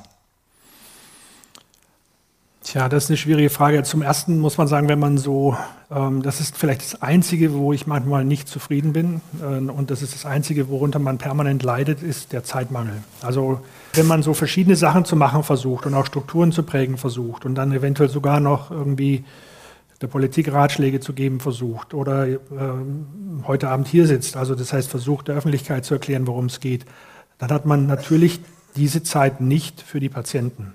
Und das ist etwas, was mich manchmal extrem ähm, bedrückt. Also diese, dieser Konflikt ist immer da. Ja. Mhm. Und trotzdem ist es so, dass ich ähm, versuche dann, wenn ich mich mit dem Patienten beschäftige, und zwar völlig egal, wie prominent der oder die Patientin ist, dass ich dann versuche, Ruhe und Zeit zu haben. Und äh, das Gefühl nicht nur zu vermitteln, sondern das Gefühl zu geben, Jetzt zählt nur eine Person oder eine Familie, die da sitzt.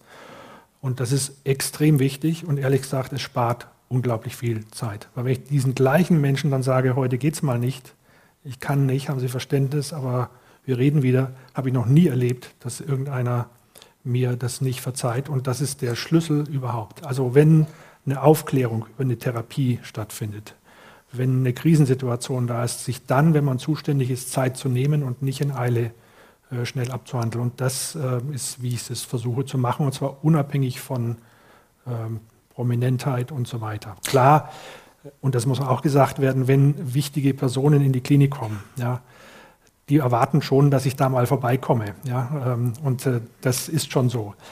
Aber wir haben es auch nicht übertrieben. Es sind auch ein paar hier, sehe ich gerade, die das damals miterlebt haben. Und die waren auf der gleichen Station und sind auf den gleichen Zimmern wie alle anderen Patienten auch. Also wir versuchen jeden Patienten so zu behandeln. Das ist auch ein Credo unserer Klinik. Jeder Patient wird so behandelt wie ein Privatpatient. Das ist, wie wir es machen wollen. Ja. Das Schöne der Doku. Ja. Äh, das Schöne der Doku der Kollegen war, dass da eben nicht nur prominente Menschen zu Wort kamen, sondern auch ganz normale und die waren mindestens so eindrucksvoll, fand ich. Ja. Sie haben ja auch mit den Angehörigen der Patienten zu tun. Deshalb Michael Mons ist, glaube ich, eine der äh, berührendsten, finde ich, Passagen auch in der Dokumentation, für die wir wirklich gerne Werbung machen, weil sie toll ist. Ähm, und der hat diesen schönen Satz gesagt, sie hätten ihm sehr geholfen, weil sie ihn darauf hingewiesen hätten, dass 13 Jahre Werte Liebe etwas ist, wofür man Dankbarkeit empfinden kann. Und dass dieser Perspektivwechsel, so würde ich das jetzt einfach mal nennen, ihm extrem geholfen hat. Weil man sieht erstmal ja nur die Trauer und nicht das was schön war. Wie helfen Sie Angehörigen noch? Das Wichtigste, was man überhaupt machen kann, ist ähm, Empathie zu zeigen. Also manchmal muss man überhaupt nichts sagen. Ähm, man muss einfach nur da sein, eine Geste ähm, und zeigen, dass man das mitempfindet. Äh, manchmal ist auch, äh, weil ich mich gerade daran erinnere, an einen konkreten Fall, wo ich nochmal hingehe, wenn der Patient verstorben ist. Auch das ist ja eine Situation. Einfach hingehen. Also nicht das Ganze ähm, dann sich äh, selbst überlassen, sondern nochmal zurückkommen und gemeinsam kurz eine Minute dastehen. Und das sind diese kleinen Gesten, die manchmal viel mehr ausdrücken als äh, 10.000 Worte. Ich würde gerne auf das Thema oder auf den Satz, wir können leider nichts mehr für Sie tun, zu sprechen kommen, wo Sie sagen, es ist Quatsch oft beginnt die Arbeit dann auch, äh, ich will nicht sagen erst, aber ähm, dieses Begleiten in den Tod ist natürlich äh, ein schwieriges Thema. Ähm, wie funktioniert das dann konkret? Werden die PatientInnen dann überwiesen an ein Hospiz? Ähm, können sie nach Hause gehen? Das ist ja wahrscheinlich sehr unterschiedlich, je nachdem auch, wie die Erkrankung ausfällt. Also auch da gibt es wichtige, so sagen wir mal, Grundzüge die meisten Menschen, wenn es irgendwie geht, wünschen sich zu Hause äh, sterben zu dürfen. Und dann versuchen wir das, wenn es irgendwie möglich ist, auch zu ermöglichen. Was an der Uniklinik Köln schon auch noch eine sehr schöne, wichtige, gute Einrichtung ist, die Abteilung für Palliativmedizin. Das heißt, wir können, weil es dann auch etwas schöner gelegen ist mit dem Garten, wo man raus kann und wo die Angehörigen auch übernachten können, äh, die Patienten dorthin verlegen. Und natürlich ist es auch eine unserer Tätigkeiten auf den Stationen. Gerade Patienten, die lange bei uns waren, wollen nirgends anders mehr hin. Ähm, ich erinnere mich an einen äh, Künstler, der das auch veröffentlicht hat, der mal, weil es bei uns so schön war, ähm, fast ein paar Monate da war. Der konnte auch nicht mehr zu Hause versorgt werden. Das war auch medizinisch sinnvoll, aber für uns äh, ein, eine wunderbare gemeinsame Reise mit einem besonderen Menschen. Und man geht diesen Weg und das ist häufig ein ruhiger Weg. Also Sie, Sie können sich vielleicht nicht so vorstellen, aber ich erzähle es Ihnen vielleicht auch um ein bisschen Mut zu machen. Manchmal ist eine geglückte Begleitung etwas, wofür uns die Angehörigen genauso dankbar sind, und das sagen die auch so, wie bei der Geburt eines Kindes. Also das heißt, es kann tatsächlich so befreiend sein zu erleben, dass es nicht so schlimm sein muss, wenn man das gut hinkriegt. Und das bemühen wir uns, äh, so gut zu machen, wie es nur irgendwie geht. Das ist manchmal zu schnell, also manchmal hat man die Zeit nicht, das zu entwickeln. Ich habe ja schon gesagt, wenn sehr aggressive Krebsarten sind, dann ist das manchmal auch für uns schlimm, aber es ist beileibe nicht so, dass das ein Vorgang ist, der, der einen traurig macht, sondern wenn es gut geht, dann auch Freude machen kann, in dem Sinne, dass das würdig war, dass der Mensch die Würde behalten konnte und dass die Angehörigen das als einen schönen gemeinsamen Weg hinterher beschreiben, für den sie uns auch ein Stück weit dankbar sind. Also so wird es zumindest mir zurückgespiegelt und das, deswegen erzähle ich es so wenn Sie da so von diesem Selbstverständnis des begleitenden Arztes, so der Hausarzt auf, auf einem anderen Niveau oder, äh, oder in einer anderen, anderen Konstellation sprechen, ähm, ist, ist Ihnen dann auch schon mal begegnet, dass dann Patientinnen zu Ihnen gesagt haben, äh, sie, sie wollen sterben und ob Sie ihnen nicht beim Sterben helfen können? Also diese ganz große Debatte, die wir jetzt im Moment führen um den assistierten Suizid? Ja, habe ich auch äh, habe ich schon erlebt, selten. Ich glaube, das wird jetzt mehr kommen. Äh, zwar durch die Gesetzgebung, durch das Bewusstwerden dieser Möglichkeit. Ähm, macht mir so ein bisschen Sorgen, weil ich noch nicht so genau weiß, wie ich damit umgehen werde. Ich persönlich, also jetzt als Arzt.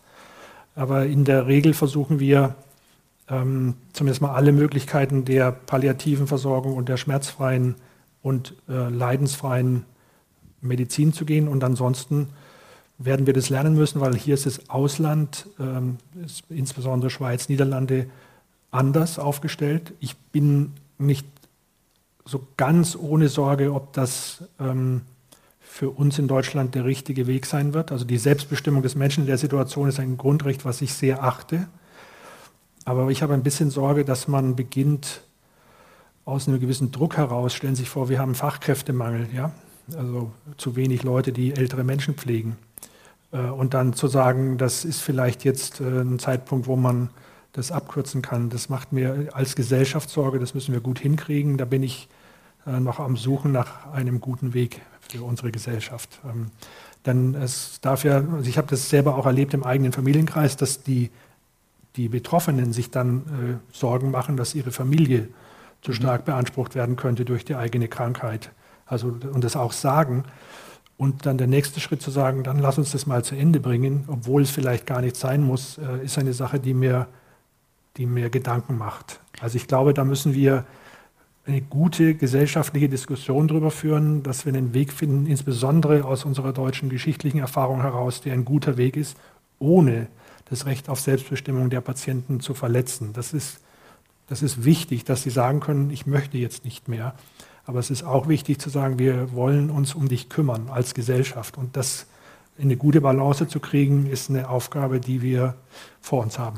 Und würden Sie sagen, dass wenn die Hürde so hoch ist, dass man sagt, also das geht nicht, äh, Sterbehilfe, das kommt gar nicht in Frage, dass dann auch äh, vielleicht das so eine, so eine Brandmauer ist gegenüber diesem Wunsch, ach, ich will doch niemandem zur Last fallen. Wenn man weiß, es geht nicht, ist das nochmal eine andere Konstellation. Ja, ich habe konkrete Situationen, da war es noch ganz anders, da war es ja bei uns streng verboten. Ich habe das immer respektiert, wenn es die Patienten so klar gesagt haben. Also es gibt Menschen, die es sehr, sehr, sehr klar für sich entschieden haben. Mhm. Das äh, konnte ich respektieren. Aber ich will es nicht als eine Notlösung sozusagen haben, wenn gar nichts anderes mehr geht, dass man dann schnell auf diesen Gedanken kommt. Das wäre mir zu viel. Mhm. Und, und weil Sie gerade gesagt, so ausdrücklich formuliert haben, ich weiß als Arzt noch nicht genau, wie ich darauf reagiere, wegen des hippokratischen Eids, also naja. zum Leben und nicht zum Sterben. Äh, begleiten oder behandeln? Das ist jetzt sehr persönlich und äh, ich habe mein ganzes Leben damit verbracht, Menschen gesund zu machen und in der Krisensituation am Leben zu halten. Und da geht es ja um, also theoretisch geht es da auch um konkrete medizinische Gesten, also die Injektion von Medikamenten und so mhm. weiter. Und das würde ich wahrscheinlich lieber an jemand anders delegieren. Das kann, das kann ich mit meiner jetzigen Tätigkeit schlecht in, äh, in noch schlecht in Übereinkunft bringen. Das würde ich selbst zunächst nicht machen wollen. Dafür bin ich einfach nicht der Richtige. Aber es kann Menschen geben, die das gut machen und es gibt Beispiele aus der Schweiz, dort ist es ja viel üblicher und ich glaube auch verantwortungsbewusste Ärzte, die das machen. Insofern ähm, gibt es dafür wahrscheinlich dann auch ein Spezialistentum, das man benutzen kann. Sie haben eben den Fachkräftemangel angesprochen, der natürlich ein riesiges Problem ist in der Pflege, in der Medizin und zu einem immer größeren zu werden droht.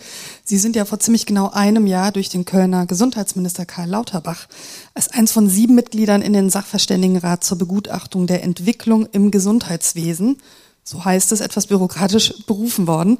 Das Gesundheitswesen ist, wie gesagt, eine Riesenaufgabe. Ich glaube, Herr Lauterbach kann da jede Unterstützung gebrauchen. Worin besteht eigentlich Ihre Arbeit? Also die Hauptarbeit zurzeit, der Sachverständigenrat macht einmal pro früher zwei Jahre, jetzt ist das Tempo verdoppelt worden, einmal pro Jahr ein großes Gutachten zu bestimmten Fragen. Das erste Gutachten ist zum Fachkräftemangel. Und wir haben jetzt seit Februar des letzten Jahres gearbeitet, an dem Thema erstmal geschaut, wo fehlt eigentlich welches Personal und was sind die Ursachen. Und jetzt versuchen wir kluge Vorschläge äh, zu erarbeiten und die werden in drei Monaten spätestens im April dann veröffentlicht. Also wir beraten offiziell die Bundesregierung. Es ist so ein Amt, was an die Bundesregierung gekoppelt ist und wir beraten da die gesamte Bundesregierung, haben uns auch mit den Wirtschaftsweisen ausgetauscht, weil Fachkräftemangel ist ein generelles Problem der Wirtschaft und schauen mal. Also was Sie erstaunen wird, so viel kann ich schon mal verraten, wir haben in Deutschland jetzt nicht generell einen Mangel an Fachkräften. Wir haben einen der höchsten Schlüssel an Pflegenden und Ärzten pro Bevölkerung in der Welt. Wir verteilen die nur komisch. Also das heißt, wir haben wahrscheinlich äh, zu viele Einrichtungen, die zu viele Dinge machen, die ähm, das ganze System ausdünnen und wir werden uns möglicherweise darum kümmern müssen, insbesondere wenn wir noch stärker die demografische Entwicklung berücksichtigen, fehlen uns, so schätzt man, dann im Jahr 2040 200, 300.000 Pflegekräfte mindestens. Äh, und wenn das so käme, dann würden, müssen wir den gesamten Betrieb umorganisieren hier, sage ich jetzt mal so. Und das heißt, dezentrale, haushaltszentrierte Versorgung, Stärkung des Lebens zu Hause, Gemeinschaftssinn wiederentwickeln, also Werte, die wir vielleicht schon lange nicht mehr so uns angeschaut haben. Aber das ist genau das Konzept, was skandinavische Länder versuchen, um ältere Menschen, solange es geht, aus dem Krankenhaus rauszuhalten, sie gar nicht erst aufzunehmen. Unsere Notaufnahmen sind vollgestopft mit Bagatellfällen. Ja? Die kommen dann an die Uniklinik, weil der Notdienst nicht mehr funktioniert. Und all diese ähm, Verzerrungen des Gesundheitswesens sprechen wir an und versuchen, sie so zu ordnen, dass die wirklich Kranken in die Krankenhäuser kommen und die anderen dezentral versorgt werden mit einer vielleicht auch äh, Stützung von Pflege in eigenständiger Verantwortung, damit die heimatnahe Versorgung äh, wertgeschätzt wird und langfristig gemacht werden kann. Also das sind so punktuelle Ideen, die zurzeit im Gesundheitswesen rumschwirren und das versuchen wir in ein gutes Papier zu bringen, damit wir da ein gutes Gutachten schreiben. Mehr darf ich noch nicht verraten, weil Schade eigentlich. Die, das, das, Gutachten als solches ist im Grunde genommen in Arbeit und äh, wir sind immer gehalten, dann vorher nicht alles schon auszuplaudern, sondern äh, vernünftig abzuschließen. Aber es geht wirklich um ein fundamentales Problem äh, unserer Gesellschaft, dass wir die Daseinsvorsorge in der, im, im kranken und gebrechlichen Zustand nicht mehr sicherstellen werden, wenn wir weiter so machen wie bisher. Wir müssen das umstrukturieren, also umplanen sozusagen. Ein weiteres fundamentales Problem, was wir gerade erleben, ist ja der Medikamentenmangel. Also Hustensaft für Kinder, aber das ist eben nur die Spitze des Eisbergs, fehlen unendlich viele Medikamente. Merken Sie das auch jetzt in der Onkologie, dass tatsächlich wichtige Medikamente ja. fehlen? Das ist ja noch dramatischer, sage ich mal, als der Hustensaft, der nicht erhältlich ist. Ja, leider immer wieder, dass uns ganz essentielle Medikamente fehlen für zum Beispiel Hochdosis-Schemata bei Stammzelltransplantation geben ja vorher relativ viel Medikamente und einige der Medikamente waren in den letzten Jahren immer wieder mal nicht verfügbar. Und äh, auch hier müssen wir komplett umdenken. Das wurde durch die Corona-Krise nicht verbessert, aber die eigentliche Ursache liegt daran, dass die Preise für die Medikamente zum Teil so verfallen sind, so niedrig sind, dass es weltweit nur noch ein, zwei Herstellungsorte gibt, meistens in Ländern wie Indien. Und wenn da mal eine Kontrolle stattfindet, das ist, muss häufig passiert, oder irgendwas ausfällt, also ich sage jetzt mal eine Sicherung durchbrennt, um ein Beispiel zu sagen, oder der, die Aufsichtsbehörde das zumacht, dann haben wir das Medikament nicht mehr. Das gibt es einfach nicht mehr, weil es nur einer herstellt für sämtliche Firmen. Und von diesem Zustand muss sich die europäische Wirtschaft befreien. Wir müssen uns unabhängig machen von diesen Lieferketten und da finde ich zumindest darf Profit auch nicht alles sein, sondern wir müssen gucken, dass die Medikamente ordentlich bezahlt werden und dann zu vernünftigen Bedingungen im europäischen, in der europäischen Wirtschaft hergestellt werden und nicht irgendwo Fernost, wo wir abhängig werden von diesen Zulieferungen. Das ist eine wichtige Aufgabe der nächsten Monate. Das sollte schnell gehen. Mir geht es zu langsam, äh, um diesen Mangelzustand für wesentliche Medikamente zu verbessern. Es liegt halt mit, auch an den hohen Lohnkosten bei uns. Also man kann natürlich jedes Medikament in Indien zu einem Bruchteil dessen äh, herstellen äh, im Vergleich zu uns. Aber das werden wir auch zahlen müssen, glaube ich, und auch dafür eine gewisse Zuverlässigkeit und gewisse Werte wieder zurückholen, also wertvolle Medikamente. Nach allem, was Sie jetzt von Ihren Tagesabläufen, was Sie so alles zu tun haben, beschrieben haben, hat man nicht das Gefühl, dass Sie so wahnsinnig viel Kapazitäten frei haben, um auch noch Politikberatung zu machen und da durch Berlin zu touren. Äh, macht, Ihnen, macht Ihnen das Spaß, dieser politische Betrieb da in Berlin? Ähm, es kommt drauf an. Also ich bin überrascht, ähm, und das wird Sie jetzt vielleicht auch überraschen, ähm, die Politik, und das, ich mache das ja in kleinerem Umfang schon ein paar Jahr, Jahre, Jahrzehnte, und wir haben im Grunde genommen Politiker, die wollen auch beraten werden. Es ist nicht jeder gleich und äh, es sind auch einige unterschiedlich, aber äh, man darf sich das nicht so vorstellen, dass die nicht dankbar sind, dafür mal einen ehrlichen Rat zu bekommen. Und ähm, deswegen bringe ich das auch ein und ich kann mich meistens darauf beschränken. Das heißt, ich muss die Politik nicht selbst machen, das erhöht den Wirkungsgrad. Äh, und es erhöht vor allem meine seelische Gesundheit, weil nur Politik machen wäre nichts für mich. Also nichts, keine Späteinsteigerkarriere, nein, nein. nein. Äh, äh, in der WDR-Doku ist das auch zu sehen. Jetzt, bei Lauterbach sind Sie da jetzt ja mit, mit drin im, in dem Expertenrat, Beratungsgremium, duzen ihn auch. Ähm, was schätzen Sie an ihm? Naja, wir kennen uns, er ist ja Mitglied unserer Kölner Fakultät und wir kennen uns schon lange. Das hat sich dann auch nicht geändert, als er Minister wurde. Ähm, also ich glaube, äh, was an ihm wirklich zurzeit faszinierend ist, ähm, und das hatte ich äh, nicht, er war schon auch mal manchmal so eher populistisch unterwegs und hat sich ähm, zunächst mal eine öffentliche Meinung äh, über ihn bilden müssen in der Corona-Pandemie. Äh, und jetzt, seit er Minister ist, hat er eine Haltung entwickelt, die mich beeindruckt und weshalb ich ihn auch unterstützen möchte. Er will wirklich ein paar Sachen machen, die das Gesundheitswesen nach vorne bringen. Er hat wirklich die Krankenhausreform angefangen, weil sie dringend notwendig ist. Das bestreitet niemand, auch nicht die Oppositionsparteien. Er hat das Digitalisierungsgesetz und das Gesundheitsdatennutzungsgesetz, wir haben darüber gesprochen, wie wichtig Daten sind, angepackt und durchgesetzt. Und das sind unabhängig von seiner parteipolitischen Zugehörigkeit oder von irgendwelchen anderen Dingen wichtige Gesetze, die kommen mussten, die äh, jetzt angepackt worden sind. Und das finde ich sehr gut. Hätten Sie genauso gut und gern auch mit Jens Spahn zusammengearbeitet? Das ist ein anderer Typ. Das stimmt. Deswegen die Frage. Und eine andere Partei? Da kann ich nur sagen, das wäre wahrscheinlich, also an dieser Stelle mit dieser Entschlossenheit inhaltlich zu arbeiten, das ist ein Markenzeichen von Karl Lauterbach. Ähm, und ich hätte mit jedem, also das muss man schon auch sagen, mit jedem Gesundheitsminister, auch mit ähm, äh, Hermann Gröhe oder Jens Spahn hätte ich zusammengearbeitet, wenn ich in dieser Funktion wäre. Da geht es ja nicht darum, mit wem man kann, sondern da geht es darum, dass man die besten Lösungen findet für unsere Gesellschaft. Ähm, und äh, das, was ich da mache, kommt auch ein bisschen aus meiner Überzeugung, dass wenn man schon eine Rolle spielt, man was tun muss für unsere Demokratie, weil sie ist momentan in so einem Schlingerkurs. Und da möchte ich schon, dass das Gesundheitswesen stabil steht, weil es einer der Eckpfeiler ist für eine funktionierende Demokratie. Und deswegen bin ich nicht da einig.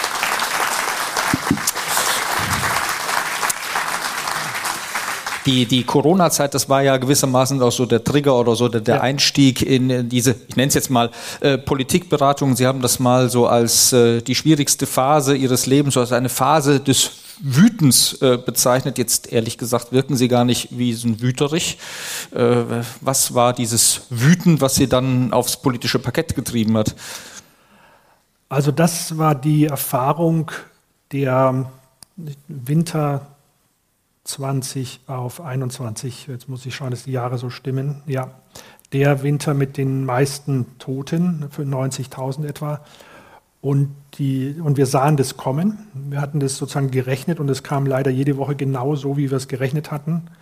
Und dann sahen wir, ich persönlich, wie die Intensivstation bei uns in der Universität Köln zulief und wir nur noch Corona-Patienten hatten und die waren jung, also jung 50, 40, 60 und, äh, und die Hälfte davon hat es nicht überlebt. Und das war super frustrierend. Und äh, wir haben dann das Gefühl gehabt, jetzt muss was passieren, auch deswegen, weil ja die Krankenhäuser unseres eingeschlossen den normalen Betrieb gar nicht mehr haben machen können. Also es gab diese Phase, die, sie ja, die wir alle jetzt langsam wieder vergessen, ähm, äh, dass wir dachten, wir kriegen die Versorgung überhaupt nicht geregelt.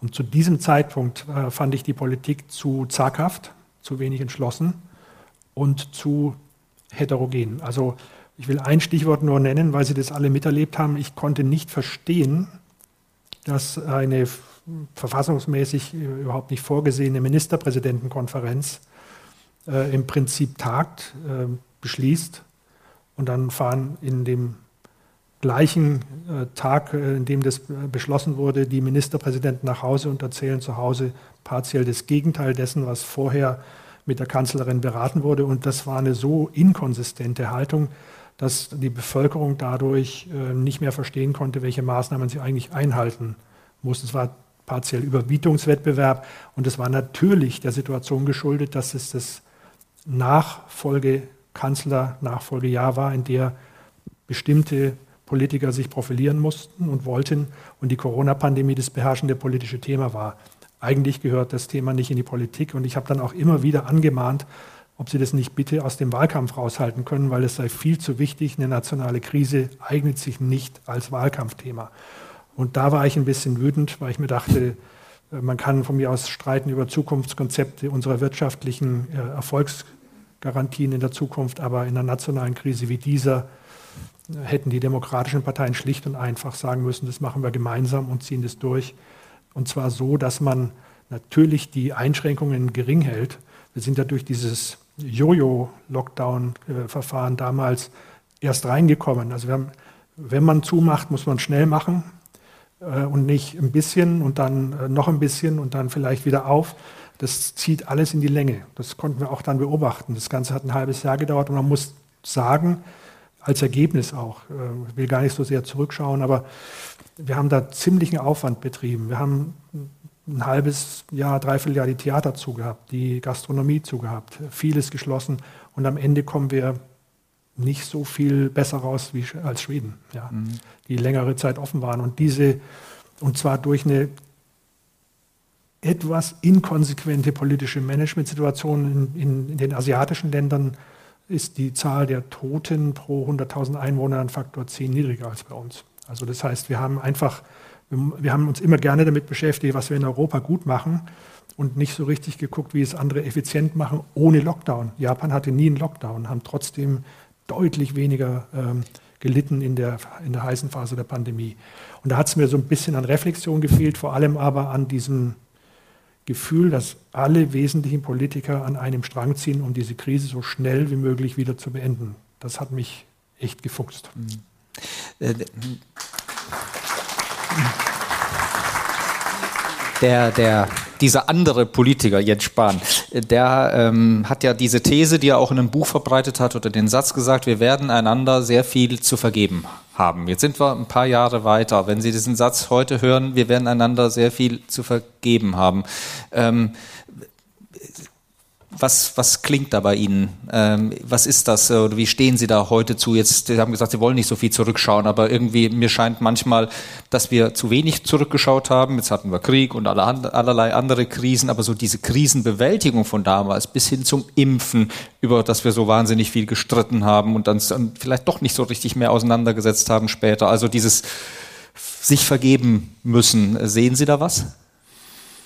Ja, ich glaube, da war keiner äh, perfekt und das äh, Verzeihen können gehört da schon auch dazu. Aber was mir wichtiger wäre, ist, dass wir, dass wir lernen. Und da gibt es schon ein, ein Grundthema, äh, das jetzt nicht nur für diese Corona-Pandemie so gilt. Äh, nämlich es kann sein, dass wir in der Wohlstandsgesellschaft der Nachkriegszeit, in der wir jetzt leben, mit den extrem starken Betonungen der individuellen Lebensweise, verlernt haben, kollektive Bedrohungen zu beantworten. Also gemeinschaftliche Lösungen zu erarbeiten. Äh, das ist, was wir daraus lernen müssten. Also ich, wir haben, äh, Sie, Sie erleben es ja heute noch, wie zum Teil in unfassbarer Polarisierung äh, in den sozialen Medien über diese Themen gestritten werden kann. Also dass Sie so kaum hinschauen können. Und egal wer da recht hat, darauf kommt es mir gar nicht an. Und das, der Verlust an Fähigkeit, und das, ich sage Ihnen, die nächste Krise, wo wir das brauchen werden, nämlich die demografische Krise. Ja, also wir können doch äh, sicher sein, wenn wir nicht schaffen, uns gemeinsam Konzepte zu überlegen, wie wir mit älteren und kranken Menschen umgehen, während uns gleichzeitig Fachkräfte fehlen. Oder wie wir umgehen mit der Bedrohung der, der unter, des Unterlaufens des Rechtsstaats ähm, durch irgendwelche populistischen Tendenzen. Wenn wir da nicht gemeinsame Antworten darauf finden, dann wird unsere Demokratie nicht überleben. Und diese, diese ersten Symptome für den Zerfall der Tugenden, die eine, eine, sagen wir mal, demokratische Gemeinschaft ausmachen, das war für mich die größte Sorge. Das heißt, dass wichtiger war, wer irgendwie mit dem größeren Volumen auf den anderen eindrischt, weil die Masken gerade Unsinn waren oder sinnvoll. Da war jeder sich ganz sicher, dass seine Meinung stimmt statt zu überlegen, was machen andere und wie führen die das durch und dann daraus gemeinsam eine Entscheidung zu fällen, die man einfach mal durchzieht, ausprobiert und dann wieder verwirft, weil man in einer Krisensituation ist. Das ist ja nicht gelöst dadurch, dass man sich streitet, sondern das kann man fast immer nur selbst im Unwissen so lösen, dass man sich gemeinsam auf ein Vorgehen einigt und dann mal probiert. Äh, das ist in der Medizin ja auch so. Man kann nicht in OP gehen und sagen, der eine sagt, man muss radikal operieren, der andere sagt, wir machen es nicht und es wird dann am OP-Tisch äh, im Streit entschieden. Da muss ich vorher festlegen. Ja. Das wäre vielleicht für den Patienten nicht ganz so zielführend. Genau, ja. Aber so ähm, zwischen Individuum und Kollektiv, klar, das haben wir da immer wieder abgewogen. Ähm, aber so, wenn, nehmen wir es mal an der Impfpflicht, da kann man es vielleicht am allerbesten festmachen. Also äh, die Freiheit des Individuums zu sagen, ich mache das jetzt oder ich mache das nicht, oder der Staat sagt, du musst jetzt aber, das hat die äh, Gesellschaft ja doch äh, sehr stark entzweit, bis hin eben zu den sogenannten Impfgegnern, ähm, die heute noch sagen, bitteschön, und was hat's gebracht, die ganze Impferei, äh, also so, und die Nebenwirkungen und die jetzt belasteten Patienten, also so toll war das dann damals dann auch nicht. Da gab es eine Grundsatzdebatte damals, die ich auch nicht ganz verstanden habe. Das ist übrigens ganz interessant, vielleicht doch als grundsätzliches Problem. Ja. Ich kann da, habe da ein gewisses Verständnis auch für, für Skeptiker, obwohl ich immer für die Impfung war. Ja. Aber der eine Punkt, äh, den ich, äh, den auch streitbare Politiker wie Jakobicki zugeben, ist, sie sind für eine Impfpflicht dann, wenn sie die Gesellschaft schützt. Das waren nicht alle. Es gab immer eine Diskussion, dass man das nicht tun darf, wenn es einen nur selbst, es muss einen selbst sicher schützen, aber es gibt auch eine Impfpflicht, zumindest ist sie bei uns denkbar, in der Verfassung zumindest, Masernimpfpflicht ist so eingeführt worden, äh, dass man damit die Gesellschaft schützt. Die Schweiz als vollkommen andere Gesellschaft lehnt es strikt ab, da gibt es keine Impfpflicht. Ja. Das ist ein ganz anderer gesellschaftlicher Konsens. Nun gibt es diese zwei unterschiedlichen Haltungen und ich habe eher klug gefunden, dafür zu werben und zu erklären, warum die Impfung wichtig ist, um aus dieser Krise rauszukommen, weil sie uns als Gruppe besser schützt. Äh, und ich war damals nicht so ähm, begeistert von dem Versuch, eine Impfpflicht einzuführen, ist ja dann auch gescheitert. Warum? Weil ich dachte, dass wir durch diese Debatte so viel Zeit verlieren, und das ist auch genauso passiert. Mhm Wir haben etwa ein Viertel bis drei halbes Jahr an Zeit verloren, allein durch den Streit. Ich weiß noch wie heute, dass wir in der Leopoldina gerungen haben. Ich habe gesagt, ich wäre dagegen. Einige Juristen haben gesagt, wir müssen es machen. Die Ethiker waren eher dafür. Und ich habe gesagt, wir verlieren unnütz Zeit. Lass uns lieber werben und die durchführen für den medizinischen, gesellschaftlichen Sinn. Und die Mehrheit wird da auch mitgehen. Und äh, so ist es ja auch gekommen. Ja, sind da viele mitgegangen, statt das zu einer grundsätzlichen Diskussion zu machen, die im Grunde genommen wahrscheinlich keinen Effekt erzielt hätte, weil wir letzten Endes auch niemanden mit Polizeigewalt, also diese Szene hätte man sich vorstellen müssen, zur Impfung zwingen kann. Wir haben hohe Impfraten erzielt, ohne Impfpflicht, und das hat uns ja auch geholfen. Also ähm, ein Punkt, wo wir, ich finde, ein bisschen politisch Tempo verloren haben und wo ich heute sagen würde, differenziertere Diskussion wäre gut gewesen, erneut mit diesem Ziel, was ist für, für die Gesellschaft der beste Weg und können sich dem nicht doch die Mehrheit anschließen. Offen gestanden, vielleicht auch durch unsere Arbeit hier, aber das sollte man schon nochmal sagen, nach allem, was ich weiß, ist Köln die Großstadt in Europa über eine Million mit den geringsten Covid-Toten überhaupt. Ja, also wir haben da schon auch viel erreicht gemeinsam. Und zwar durch eine vernünftige, mhm. eine vernünftige Debatte. Ja? Debatte? Mhm. Ja, Aufklärung. Okay. Ja. Gut, es gab auch die Aktion äh, der aufsuchenden genau. Impfangebote, gerade in den genau. Fädeln, wo Menschen vielleicht teilweise nicht gut Deutsch sprechen, genau. sich teilweise vielleicht nicht so stark gefahren. informieren. Genau. Also aufsuchende Impfangebote ist ja viel gemacht worden und äh, letztlich ist so mein Eindruck gewesen, ich habe ja damals ein bisschen auch äh, in den Medien äh, argumentieren dürfen und dass mir zum Beispiel nie irgendwelche Hasskampagnen entgegengeschlagen sind. Die, dieses vernünftige Erklären funktioniert schon. Also ich glaube, dass die normalen Bürger einfach äh, das dann schon machen. Ja.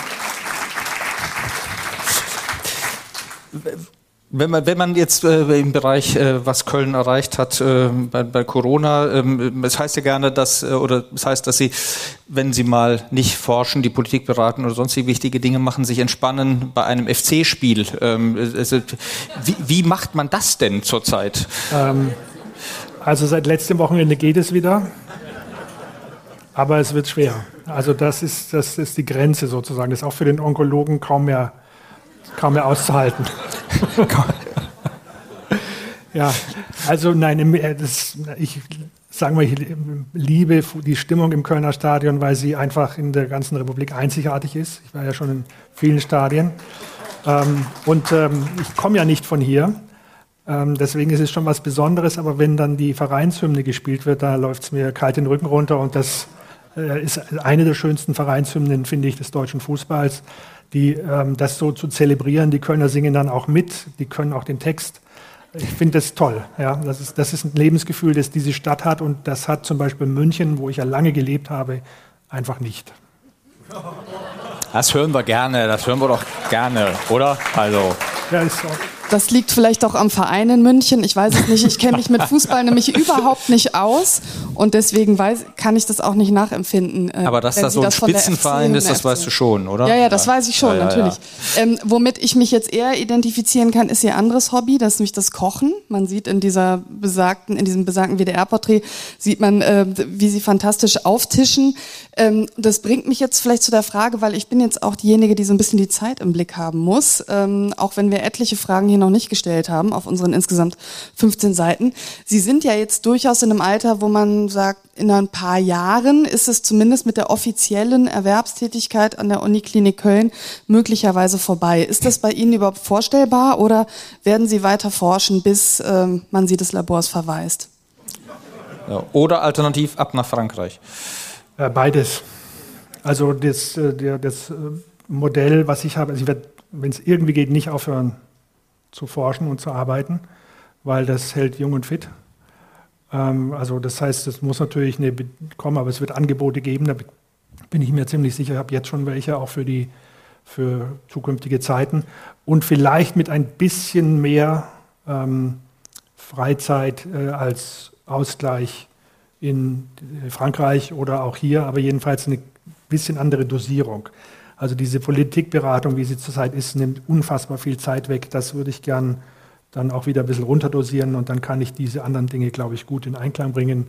Und äh, man braucht es auch, diesen Ausgleich. Und ich würde aber ungern ganz aufhören, weil ich brenne für das, was ich mache und das dann plötzlich zu stoppen, wäre schade. Also solange ich gesund bin, mache ich das weiter. Ja. Labore in Frankreich soll es ja auch geben. Vielleicht kann man auch das irgendwie miteinander verbinden. Auch und vielleicht gute Fußballvereine, aber dazu kann ich nichts ja, sagen. Man kann unfassbar viel online machen heute. Auch das haben wir durch die Pandemie gelernt. Also Mitarbeitergespräche.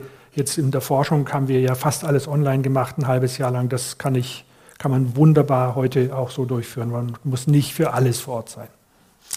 Herr Halleck, ich habe noch eine letzte Frage an Sie. Was wünschen Sie sich, dass äh, die Menschen, die hier im Saal jetzt sitzen, mit nach Hause nehmen von diesem Abend? Also ich, ja, zum einen, dass es in der Situation als Krebspatient Hilfe geben kann und sie sich kümmern sollen, dass sie eine gute Einrichtung finden, einen guten Arzt mit einer Kompetenz für ihre Erkrankung, das lohnt sich und dass sie dann Hoffnung haben, dass man heute in den meisten Fällen, also ich, der Mehrheit, mit dieser Erkrankung gut klarkommen kann, auch länger leben kann, auch geheilt werden kann. Das Zweite, ähm, vielleicht sind Sie ja auch deswegen äh, bei solchen Abenden interessiert, was ich finde, dass wir gemeinsam versuchen müssen, und das hat, die, hat mir in den letzten Wochen unfassbar viel Mut gemacht, dass wir für diese Gesellschaft, für diese demokratische, offene Gesellschaft kämpfen und äh, dass wir wissen, wir tun das mit all unserer Anstrengung, weil wir sie erhalten wollen und dass wir das, den Mut haben, auch stärker zu formulieren, stärker zum Ausdruck zu bringen, als wir das als, ich sage mal, als schweigende Mehrheit in den vergangenen Jahren so gemacht haben. Das wäre mein Wunsch. Ja.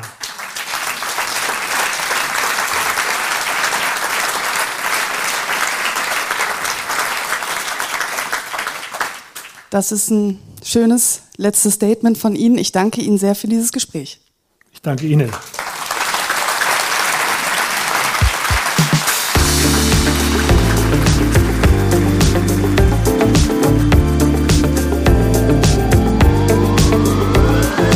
Talk mit K.